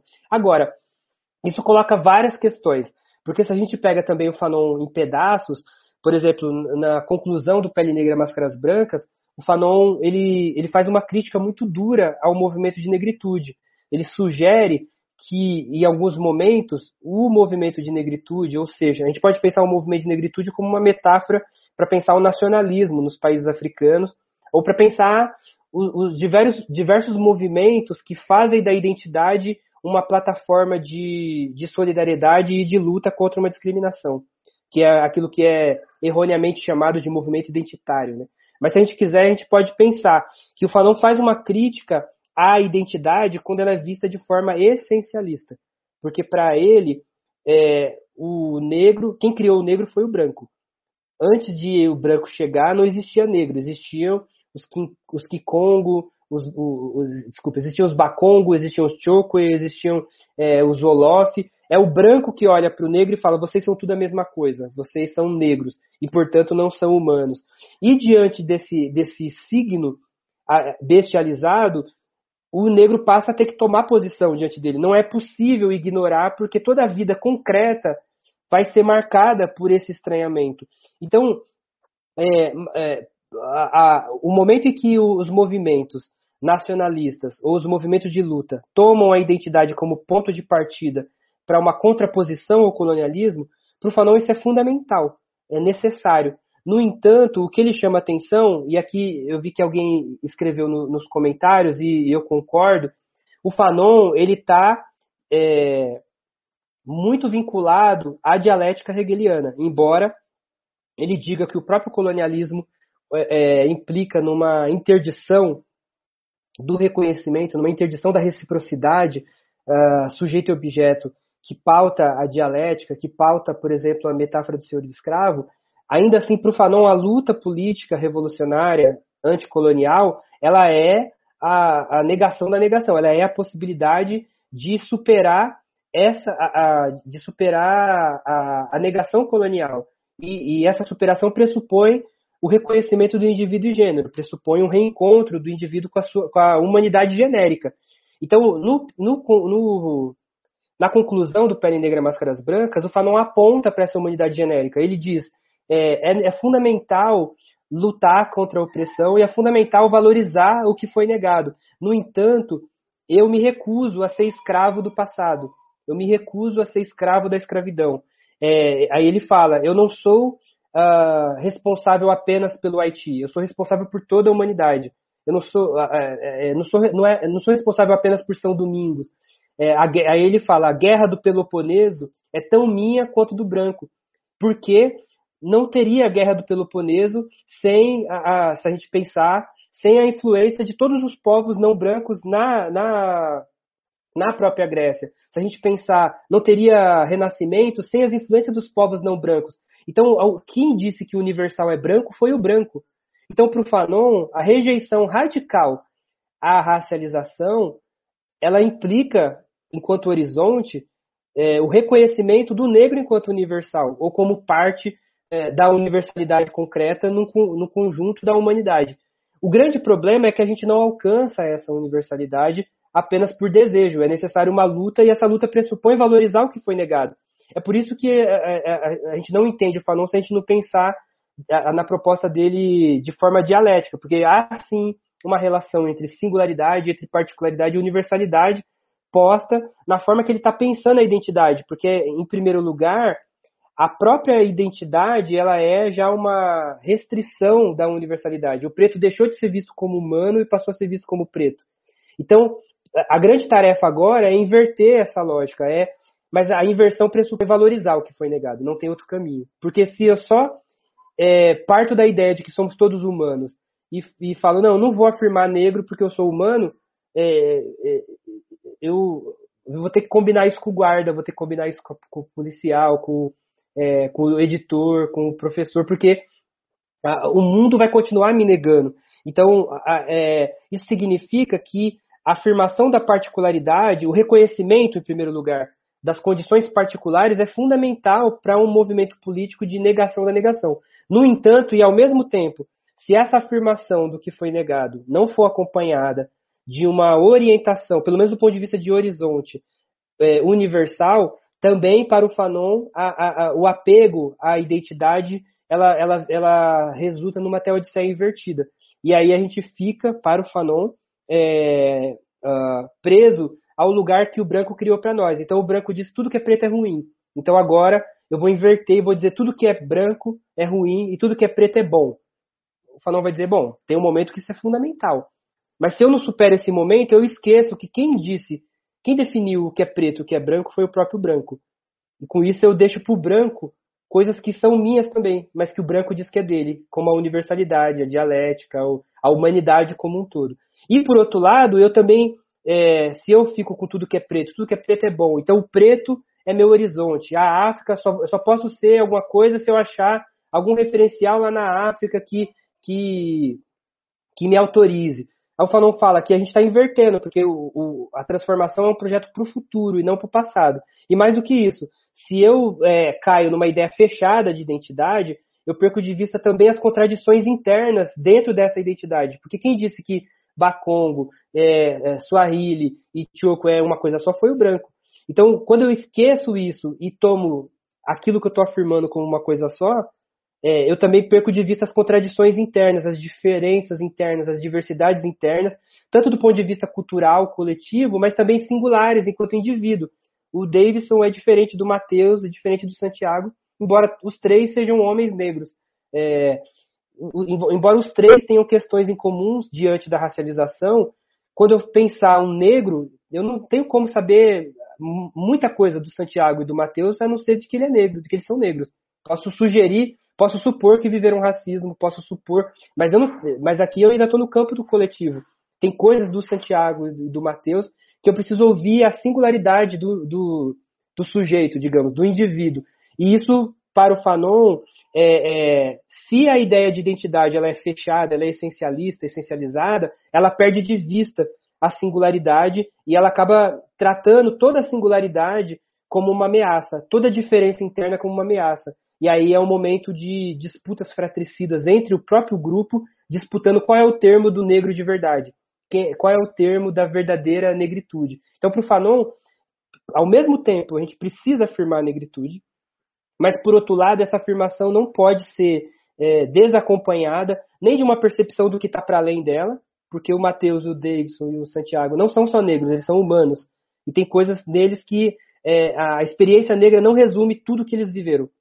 Embora ela esteja atravessada em todos os momentos, ela não resume o que eles são. E, por outro lado, é, é nem, nem deixar de perceber o que está para fora e nem deixar de perceber as contradições que estão para dentro. Né? Então, ele faz uma crítica à identidade, mas, ao mesmo tempo, sem a identidade não tem dialética. Sem a afirmação do que foi negado, o que a gente tem é um falso universal, é um universal abstrato, branco, burguês, ocidental, como validade daquilo que é humano, é, a, a, partir do, do, silenciamento de tudo que não é branco, de tudo que não é hétero, cis, é, etc.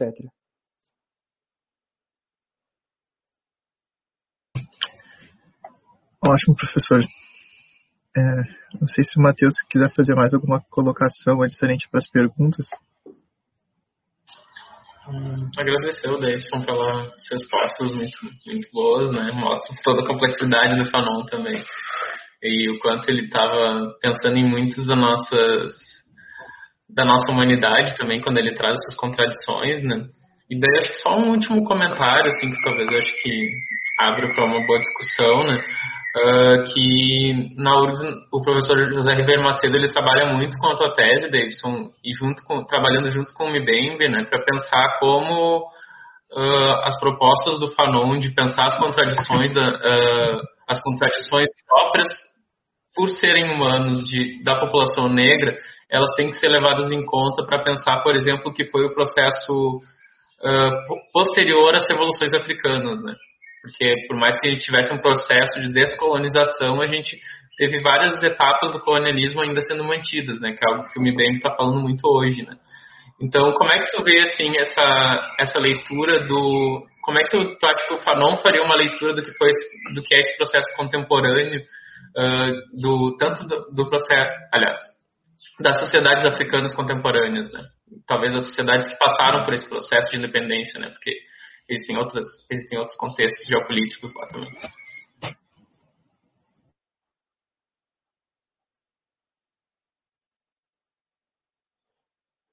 Uh, Santiago, você quer aproveitar e já ler as perguntas eu faço um blocão? Ou vou, já comenta do Matheus que também é uma pode, questão bastante Eu vou colocar mais um, uma pergunta aqui então, e aí pode responder as duas juntas.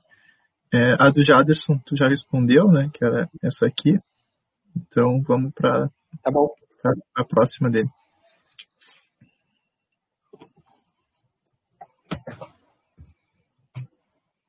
Então fica essa pergunta que está ali embaixo, né? O que seria a sociogenia para Fanon? Poderia nos dar um exemplo?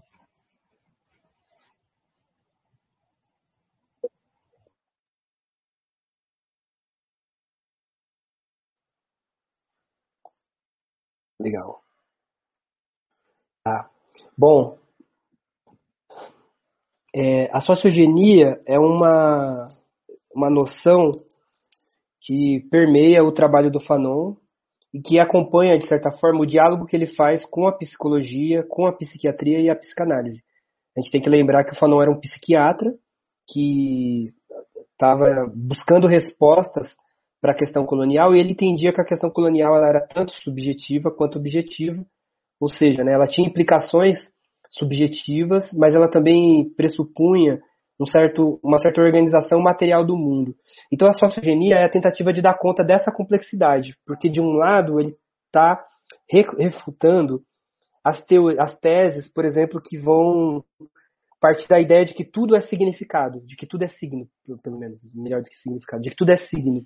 É, e que, portanto, todo o campo, da, da, todo o campo de luta se reduziria à, à ressignificação ou ou todo o debate se reduziria a uma ressignificação linguística, uma reescrita dos textos. Né? Então ele está, de um lado, reagindo a essas tendências, é, ao afirmar a objetividade do mundo.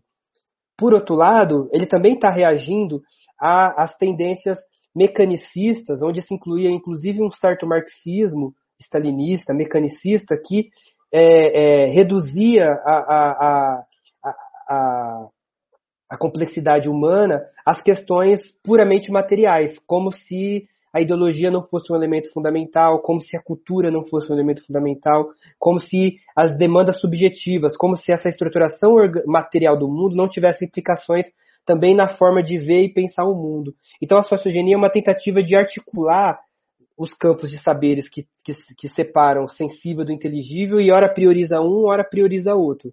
É, se a gente pensar de uma forma bem, talvez apressada, talvez eu precise me explicar depois, mas é, por Fanon não basta criticar o Descartes e colocar o Nietzsche no lugar.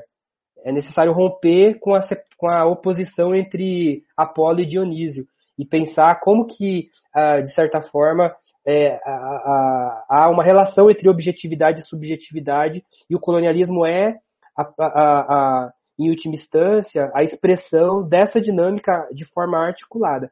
Então é nesse sentido que ele vai falar assim, ó, a análise que empreendemos é psicológica. No entanto, é, pensar a psicologia, ou seja, a subjetividade, implica reconhecer, de um lado, os aspectos econômicos e do outro, a interiorização da exploração e da opressão que os aspectos econômicos implicam.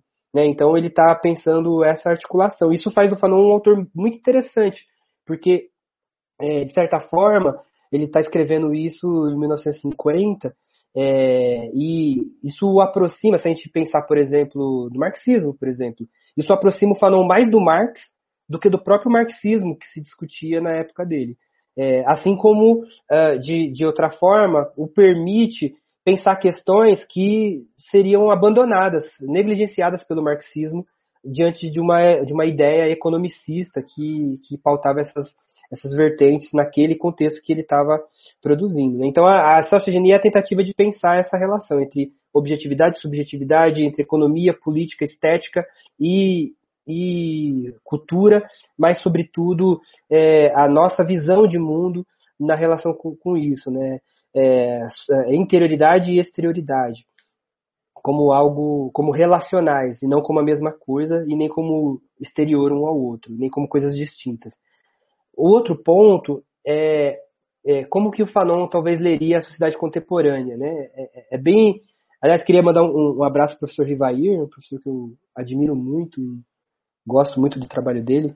É, a, quando a gente pensa a sociedade contemporânea, eu acho que é difícil dizer o que o Fanon diria, né? Pode ser que ele se tornasse um coxinha é, depois de um tempo, pode ser que ele virasse um pelego, não sei como ele reagiria, mas pensando os, os textos dele, eu acho que os textos dele são muito potentes para a gente olhar a sociedade atual e nos oferece pistas bastante incômodas e, e ao mesmo tempo vigorosas. E aí eu acho que o Attila Mbembe é um autor que traz muitos elementos do Fanon, embora vá num outro sentido, e eu gosto muito das provocações do Attila Mbembe, acho que ele ajuda muito a pensar. Acho que em primeiro lugar a gente tem que lembrar que o Fanon ele morreu em 1961, quando estava começando as, as independências nos países africanos. Então ele viu a independência de Gana, ele viu a independência da Tunísia, é, ele não viu a independência da Argélia, por exemplo.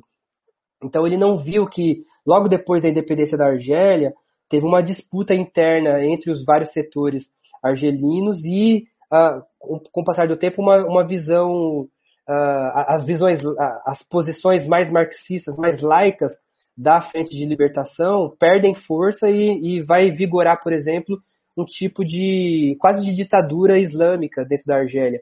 Ele não viu Ruanda, ele não viu uma série de. O Carlos Moore uh, traz um, algo interessante para esse debate, porque ele, ele vai falar de um processo de decapitação das lideranças africanas anticoloniais.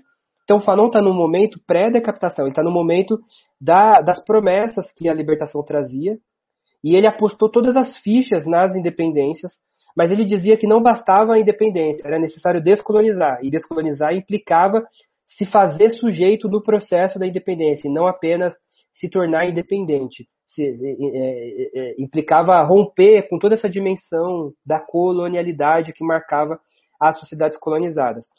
Só que ele avisava que se alguns elementos não fossem observados, aqueles processos de independência não seriam exitosos, seriam é, a descolonização seria incompleta.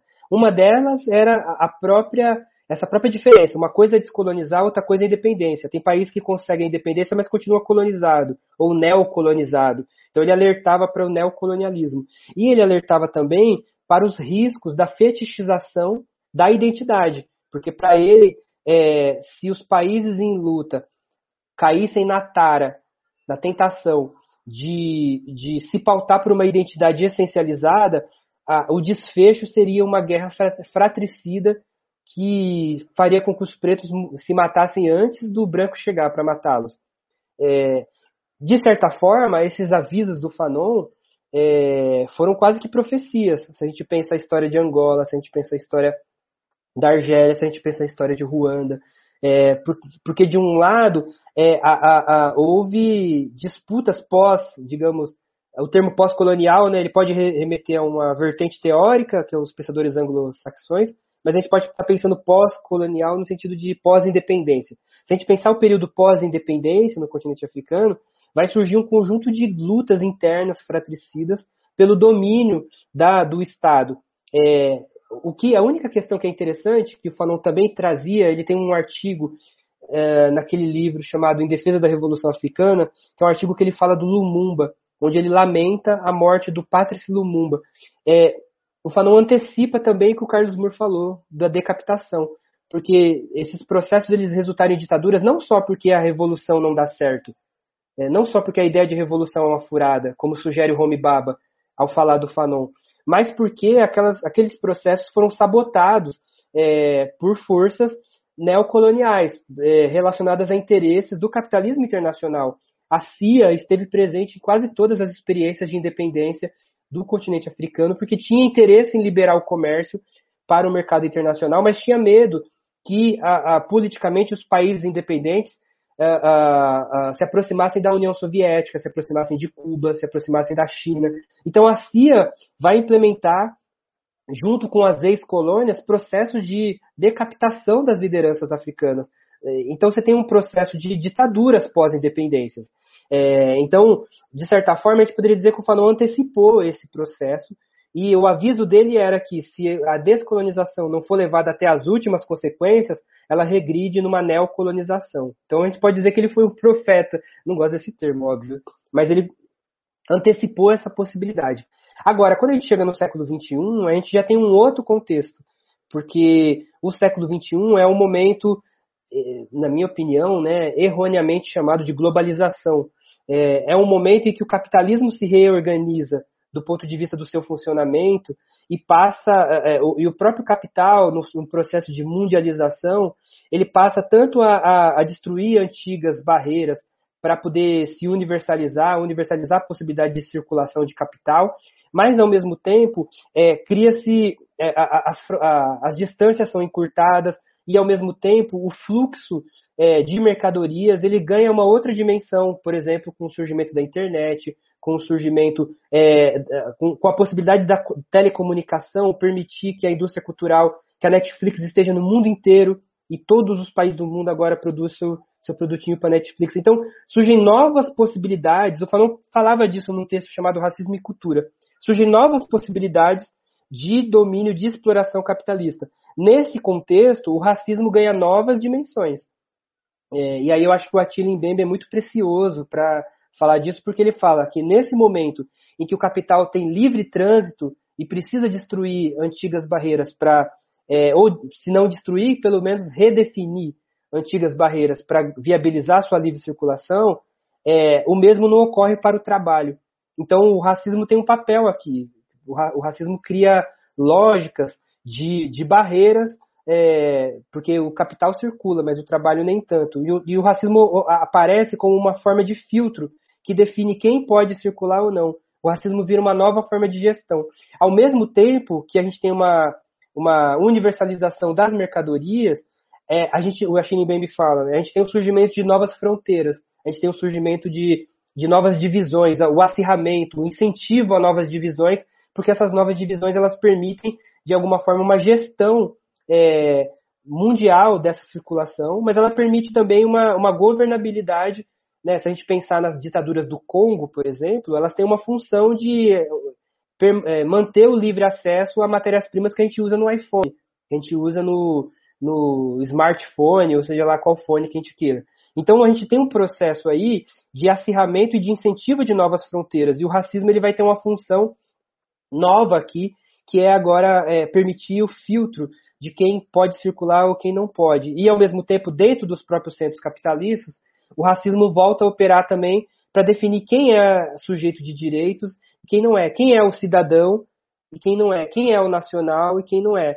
Um preto francês, que o pai ou avó está lá na França já faz 60 anos, nasceu na França, fala francês, ele vai ser visto como imigrante se o pai dele vir, vir da Tunísia, do Marrocos, da Argélia. É, a mesma coisa em Portugal. É, então você tem um processo onde o racismo ele passa a ser re, uh, re mobilizado novamente é, para viabilizar novos interesses. Né? Então esse, o, o, eu acho que o Fanon ajudaria a gente pensar esse processo que o Attila Mbembe chama de balcanização do mundo. Mas eu acho que ajuda também fazer uma crítica da, das, das reações a esse processo. Porque, por um lado, a chamada globalização, repito que eu não gosto desse termo, ela pressupõe uma certa homogeneização das culturas, dos gostos, é, dos jeitos, né? Você tem McDonald's no mundo inteiro, então você tem uma certa globalização que na verdade é, é ela é uma, uma uma exportação forçada de alguns produtos é, imperialistas. Por outro lado, e ao mesmo tempo, existem reações a esse processo, mas o Fanon ajudaria a gente a pensar que nem toda reação é emancipadora. Tem reação que é apenas reação para garantir nichos locais de poder, sem necessariamente serem emancipadoras.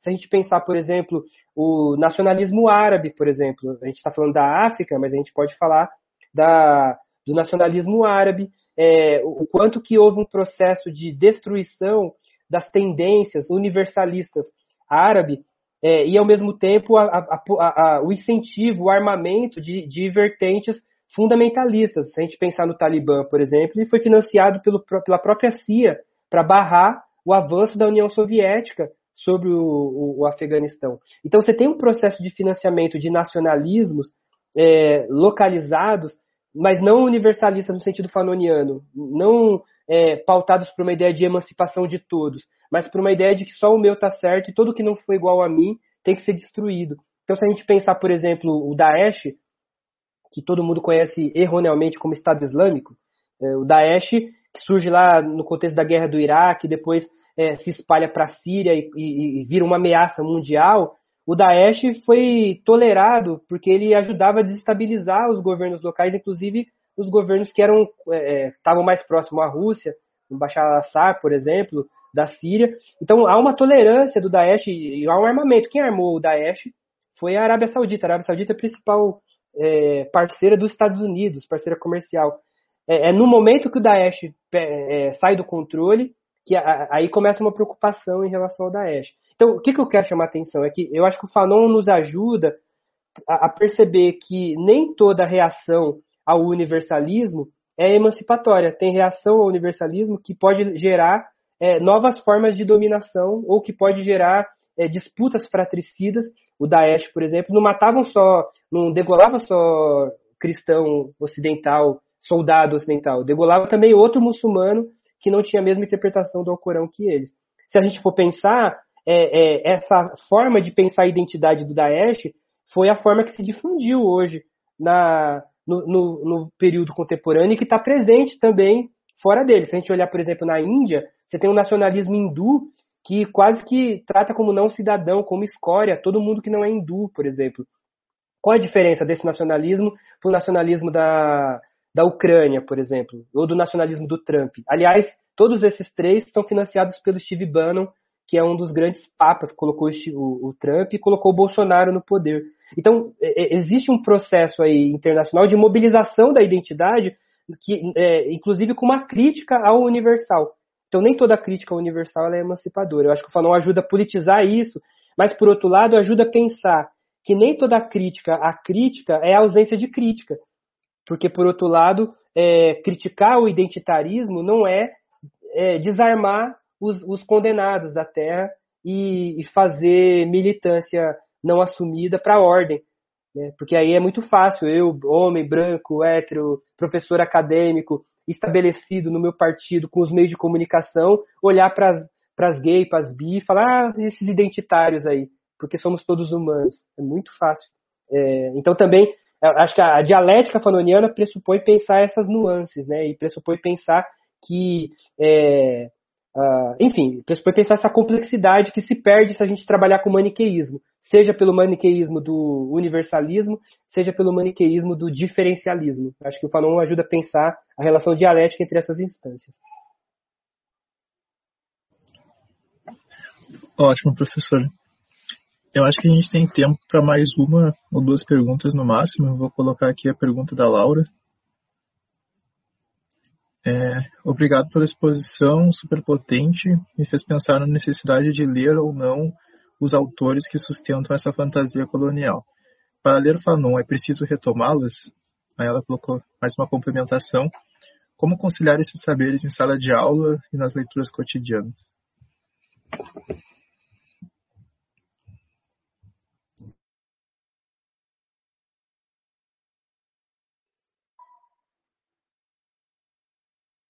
Já mandar fazendo o bloco todas que você for fazer e aí eu já respondo no bloco? Ah, sim. Uh, deixa eu ver a próxima então.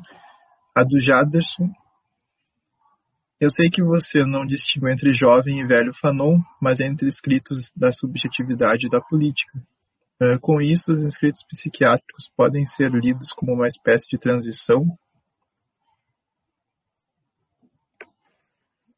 Tá bom?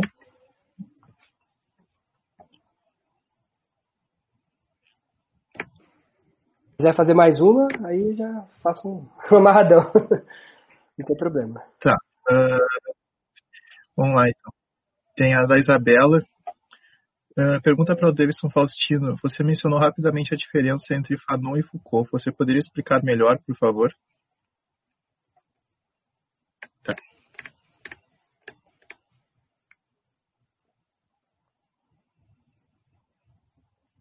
Legal. Bom, é, Obrigado pelas perguntas.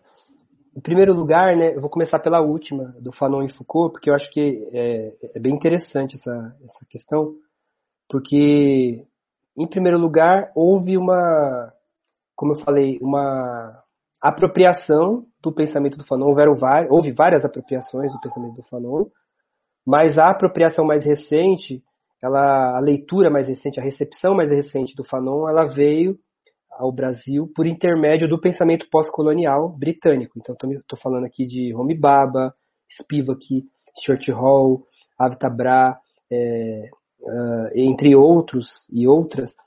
E, e o pensamento pós-colonial ele é bastante baseado no pós-estruturalismo francês. É, é lógico que tem um debate sobre o que é o pós-estruturalismo, inclusive um debate se o Foucault é ou não pós-estruturalista. Não quero entrar nesse debate, mas eu quero dizer que o pensamento pós-colonial ele partilha de alguns pressupostos dessa tradição francesa é, pós-maio de 68, que vai fazer uma crítica ao essencialismo, uma crítica ao sujeito, uma crítica à ideia de universal, uma crítica à ideia de identidade e vai no caminho da afirmação da diferença, né, da, da afirmação da identificação ao invés da identidade, vai no sentido de, de colocar no centro a discussão do afeto ou do desejo e não mais a questão da classe ou da economia, como estava presente no marxismo. Então, é, é, o pensamento pós-colonial é muito influenciado por essa vertente ocidental chamado pós-estruturalismo. E isso marca um jeito de ler Fanon. E uma dessas marcas pressupõe uma aproximação do Fanon ao Foucault, porque de, de fato Foucault, na, no debate do Foucault né, sobre em defesa da sociedade, onde ele fala do racismo, ele vai falar, por exemplo, que é, a, de um lado você tem a biopolítica, mas para que a biopolítica seja viável, você tem aquele que está fora, aquele que não é considerado humano como contraparte.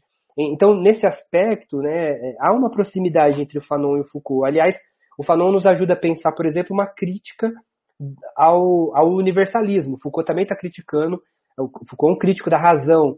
O Fanon está dizendo que a razão ocidental ela é uma fantasia, ela é uma distorção, ela é uma distorção talvez não seja o termo, mas ela é uma fantasia, talvez fantasia seja o melhor, seja o termo mais adequado. Então existe proximidade entre ambos, tanto em relação à crítica ao humanismo e crítica aos preceitos universalistas do humanismo, mas também na constatação de que é, existe uma ideia de humano criado no Ocidente e essa ideia de humano exclui tudo que não é considerado humano.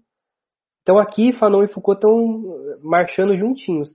Mas depois dessa constatação, cada um vai para um lado, porque a resposta que o Foucault dá para essa constatação é: bom, então é, a razão, se a razão é colonizadora, nos emancipemos da razão.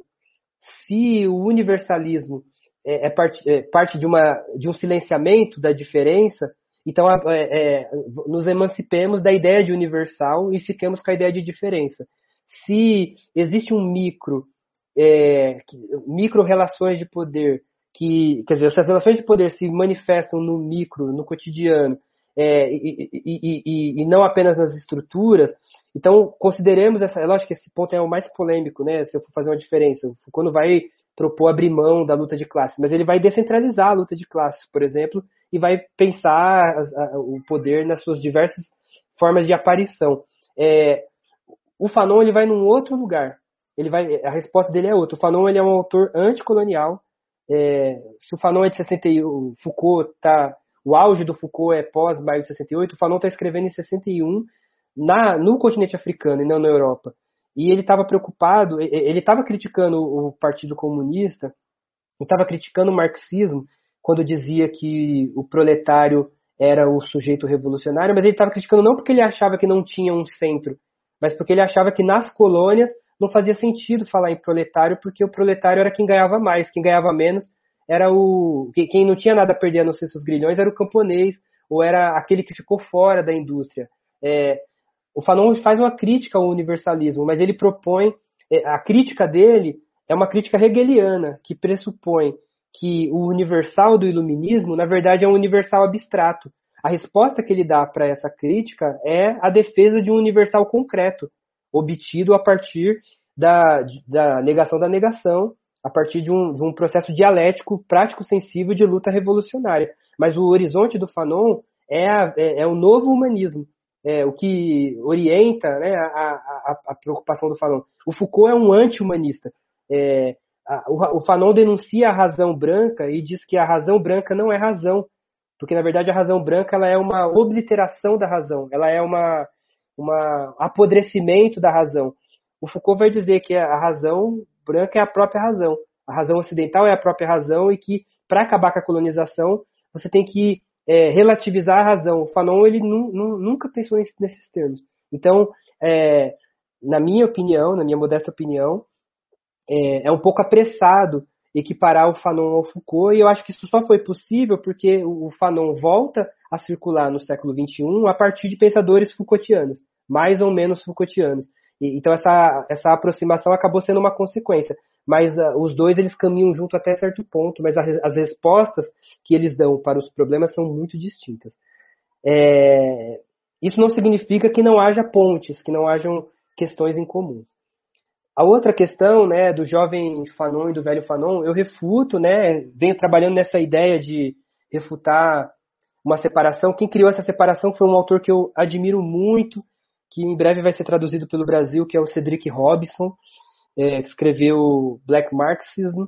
E o Cedric Robson vai dizer que tem um jovem Fanon, que é um Fanon burguês, existencialista, um Fanon preocupado com questões existenciais individuais, e tem um Fanon maduro, que é um Fanon da praxis revolucionária. É, depois vai vir, viram os pós-Foucaultianos, os pós-estruturalistas, é, os pós-coloniais, e vão pegar essa separação e vão falar, bom, se é assim, então eu prefiro o jovem Fanon porque ele permite pensar a subjetividade. É, e aí os, os, marxistas vão continuar com o Fanon velho, Fanon, com o Fanon dos condenados. Primeiro que o Fanon, não, na minha opinião, né, em primeiro lugar, o Fanon não se reduz a esses dois livros, ao Pele Negra e ao, ao, aos Condenados. Ele tem vários outros textos que eu acho que ajudam a pensar um desenvolvimento do pensamento e tem sim um desenvolvimento do pensamento fanoniano. Então, é, embora eu refute essa ideia de um jovem Fanon e do velho Fanon, é, é, é, possível perceber que algumas questões vão amadurecendo no texto, né, ao, ao, longo dos textos, e, e, as respostas vão se sofisticando, isso é inegável. Tanto, por exemplo, que quando a gente lê os escritos é, literários, o Fanon escreve peça de teatro. As peças de teatro do Fanon são profundamente existencialistas. No, não no sentido, porque o próprio existencialismo também vai mudando né, ao longo da década de 50, mas o Fanon é muito influenciado pelo, pelo, pela náusea do Sartre é, e, e, e vai escrever fazendo perguntas existenciais sem nenhuma relação com, com as contradições sociais. Né? E isso permite, inclusive, fazer discussões belíssimas, é, mas que são discussões muito vinculadas a uma certa ideia, uh, inclusive estética, ligada ao, ao existencialismo. Então, tem, tem diferenças, óbvio, mas ainda assim, do ponto de vista né, disso que se entende como jovem e velho, como fizeram com Marx, eu também acho um, problema. Embora também no Marx há questões que uh, não está, que, que está, estão no Capital que não estavam nos manuscritos econômicos filosóficos, por exemplo. Então, mas eu acho que essa ruptura ela esconde é, ou ela ignora que no Pele Negra já existe a preocupação com a praxis revolucionária que vai estar desenvolvida nos Condenados, que é o último livro, e ela ignora que nos Condenados, em que a questão central é a praxis, também tem uma preocupação com a subjetividade. Essa divisão ela ignora o que é mais subversivo no Fanon, que é a sociogenia, que é a possibilidade de pensar a mediação entre subjetividade e objetividade, interioridade e exterioridade, economia, cultura e psicologia. Né? É, Agora, os escritos psiquiátricos, é, eu não sei se seria uma transição. Talvez os, os escritos psiquiátricos são, é um grande achado para quem não, não, não, acompanha a obra do Fanon. É, são textos que a gente descobriu há pouco tempo, são textos que não circulavam é, nem na França, né? então são textos extremamente recentes, e eles mostram um outro lado do Fanon, né? que não é nem o Fanon político da Revolução Argelina e nem o Fanon teórico da filosofia, mas é um Fanon da clínica, é um Fanon que está comprometido com a clínica como possibilidade de também tratar, de também cuidar do indivíduo singular, para voltar naquela tria de singularidade, particularidade e universalidade. Se a filosofia lida com o universal e a política com o particular, ele também dava muita atenção à clínica como possibilidade de olhar para o singular. A única questão que ele sempre colocava é que esse singular não pode ser desconectado nem das particularidades enquanto mediação histórico-social e nem da, da percepção do negro ou do colonizado enquanto humano universal. Mas ainda assim ele, ele aposta na clínica até os últimos dias. Só que essa clínica, ela não responde tudo. A clínica é só um lugar para ele que ajuda a pessoa saber o que, que é dela e o que, que é do mundo. E que a mobiliza, inclusive, para mudar o mundo. Então ele não acha que, tipo assim, ah, é, do que você sofre, de capitalismo. Então vai para a clínica ah, é, para você é, suportar como, é, essa sociedade horrível é, e o, o analista vai ficar rico. É, para ele a clínica era só um espaço de acolhimento possível, mas que a verdadeira transformação não estava na clínica, estava para além dela, mas ela tinha um papel também. E isso significava que esse papel também pudesse ser politicamente pensado, porque era importante que na política também se reconheça a, a importância da subjetividade. Isso significa, de novo, essa, essa costura, né, entre é, essa costura apontada pela ideia da sociogenia. É, e aí, a última questão, eu acho que é a mais difícil, que é uh, ler o Fanon, quer dizer, o que, que a gente faz com os autores coloniais? Se os melhores autores do, do humanismo são coloniais, o que, que a gente faz com eles? Essa, essa é a pergunta, né? E a resposta do Fanon é muito interessante. E eu acho que é uma resposta muito diferente do que vai dar, por exemplo, a teoria da afrocentricidade, por exemplo. Porque a, a, a resposta do Fanon é que o colonialismo pressupõe dizer que tudo que é negro é ruim. E, por outro lado, ele, vai dizer que há um, um momento da luta e que a gente precisa valorizar tudo que foi demonizado. Isso significa valorizar autores e autoras negras. Isso significa valorizar os saberes não ocidentais. Mas esse não é o fim do processo. É, esse é o meio de campo para que seja possível é, um processo de reconhecimento recíproco da diversidade humana. Nesse sentido, é, é a, a defesa dos saberes invisibilizados não é para o Fanon e aí tem uma diferença do Fanon também para o pensamento decolonial aqui. Não é para o Fanon a, como eu posso dizer, a, a, a valorização dos saberes invisibilizados é, ela é um meio, mas ela é também permeada de armadilhas. Uma delas é, como eu disse, é aceitar as divisões que o próprio branco criou para o negro. Entre elas, a ideia de que o branco é universal e o preto é específico. Se, eu, se o negro aceita essa divisão e ele resolve valorizar tudo que é, é negro, porque o, tudo que é negro foi negado, ele corre o risco de reivindicar apenas aquilo que o branco já deixou para ele. Por mais que no racismo o negro é obrigado a abrir mão da negritude e se tornar branco. Então, voltar a abraçar aquilo que é negro é fundamental como primeiro passo, porque isso implica se redescobrir enquanto humano, isso implica é, redescobrir é, naquilo que foi negado em si próprio. No entanto, o negro não é só negro, o negro também é humano. E o negro não é só aquilo que o branco diz que é negro. O negro é toda a humanidade. Isso significa que se eu falo, bom, agora para afirmar o negro, eu só quero o que é negro, eu vou deixar para o branco o que é do branco. Então, uma coisa é reconhecer que os autores do Ocidente são coloniais. Isso é uma coisa necessária, ponto de partida. Mas uma outra coisa é achar que tudo que eles produziram de saber é branco.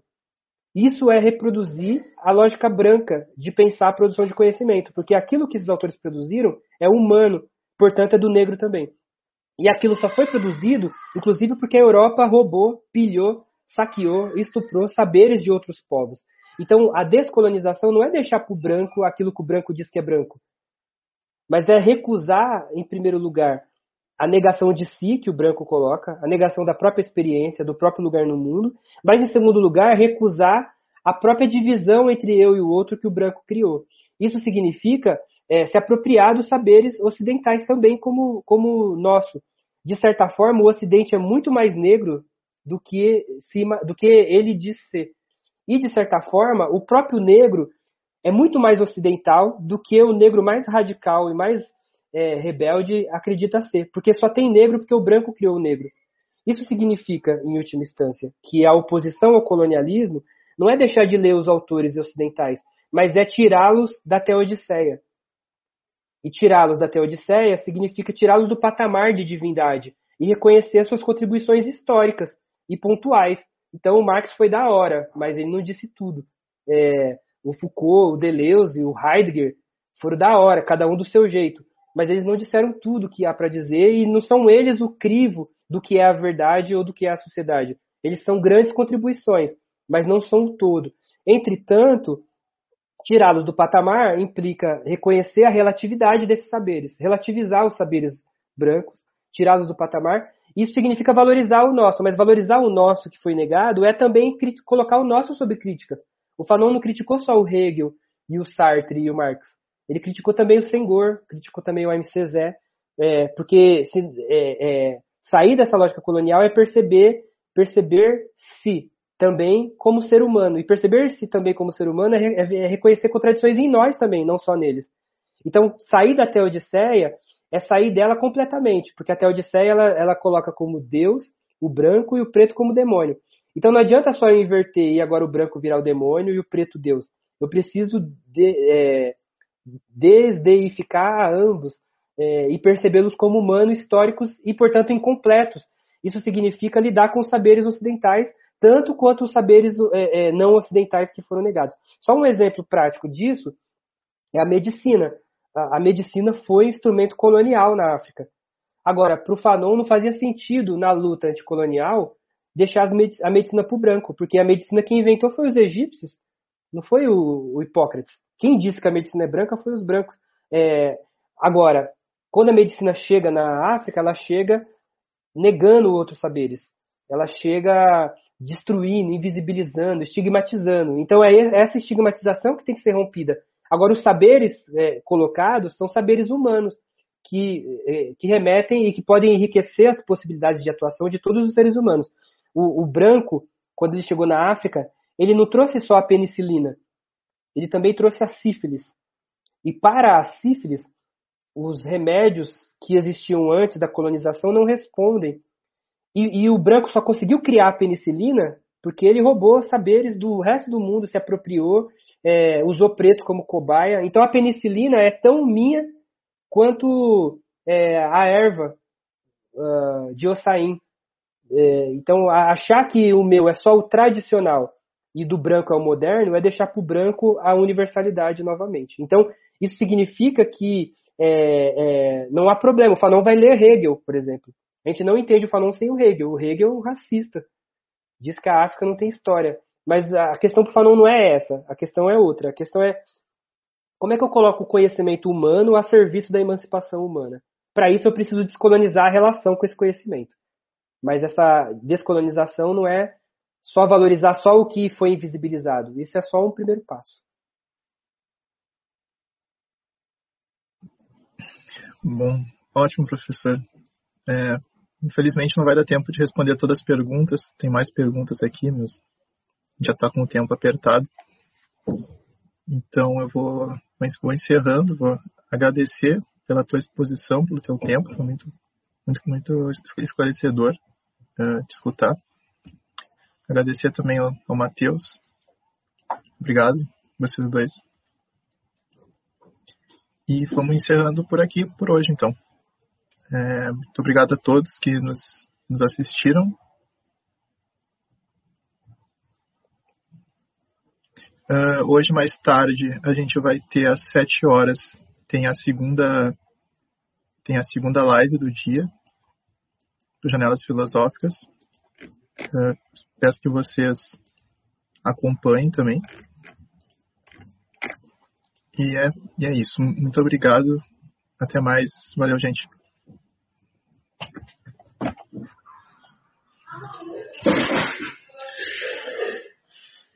Agradeço também, agradeço Santiago, Matheus, obrigado.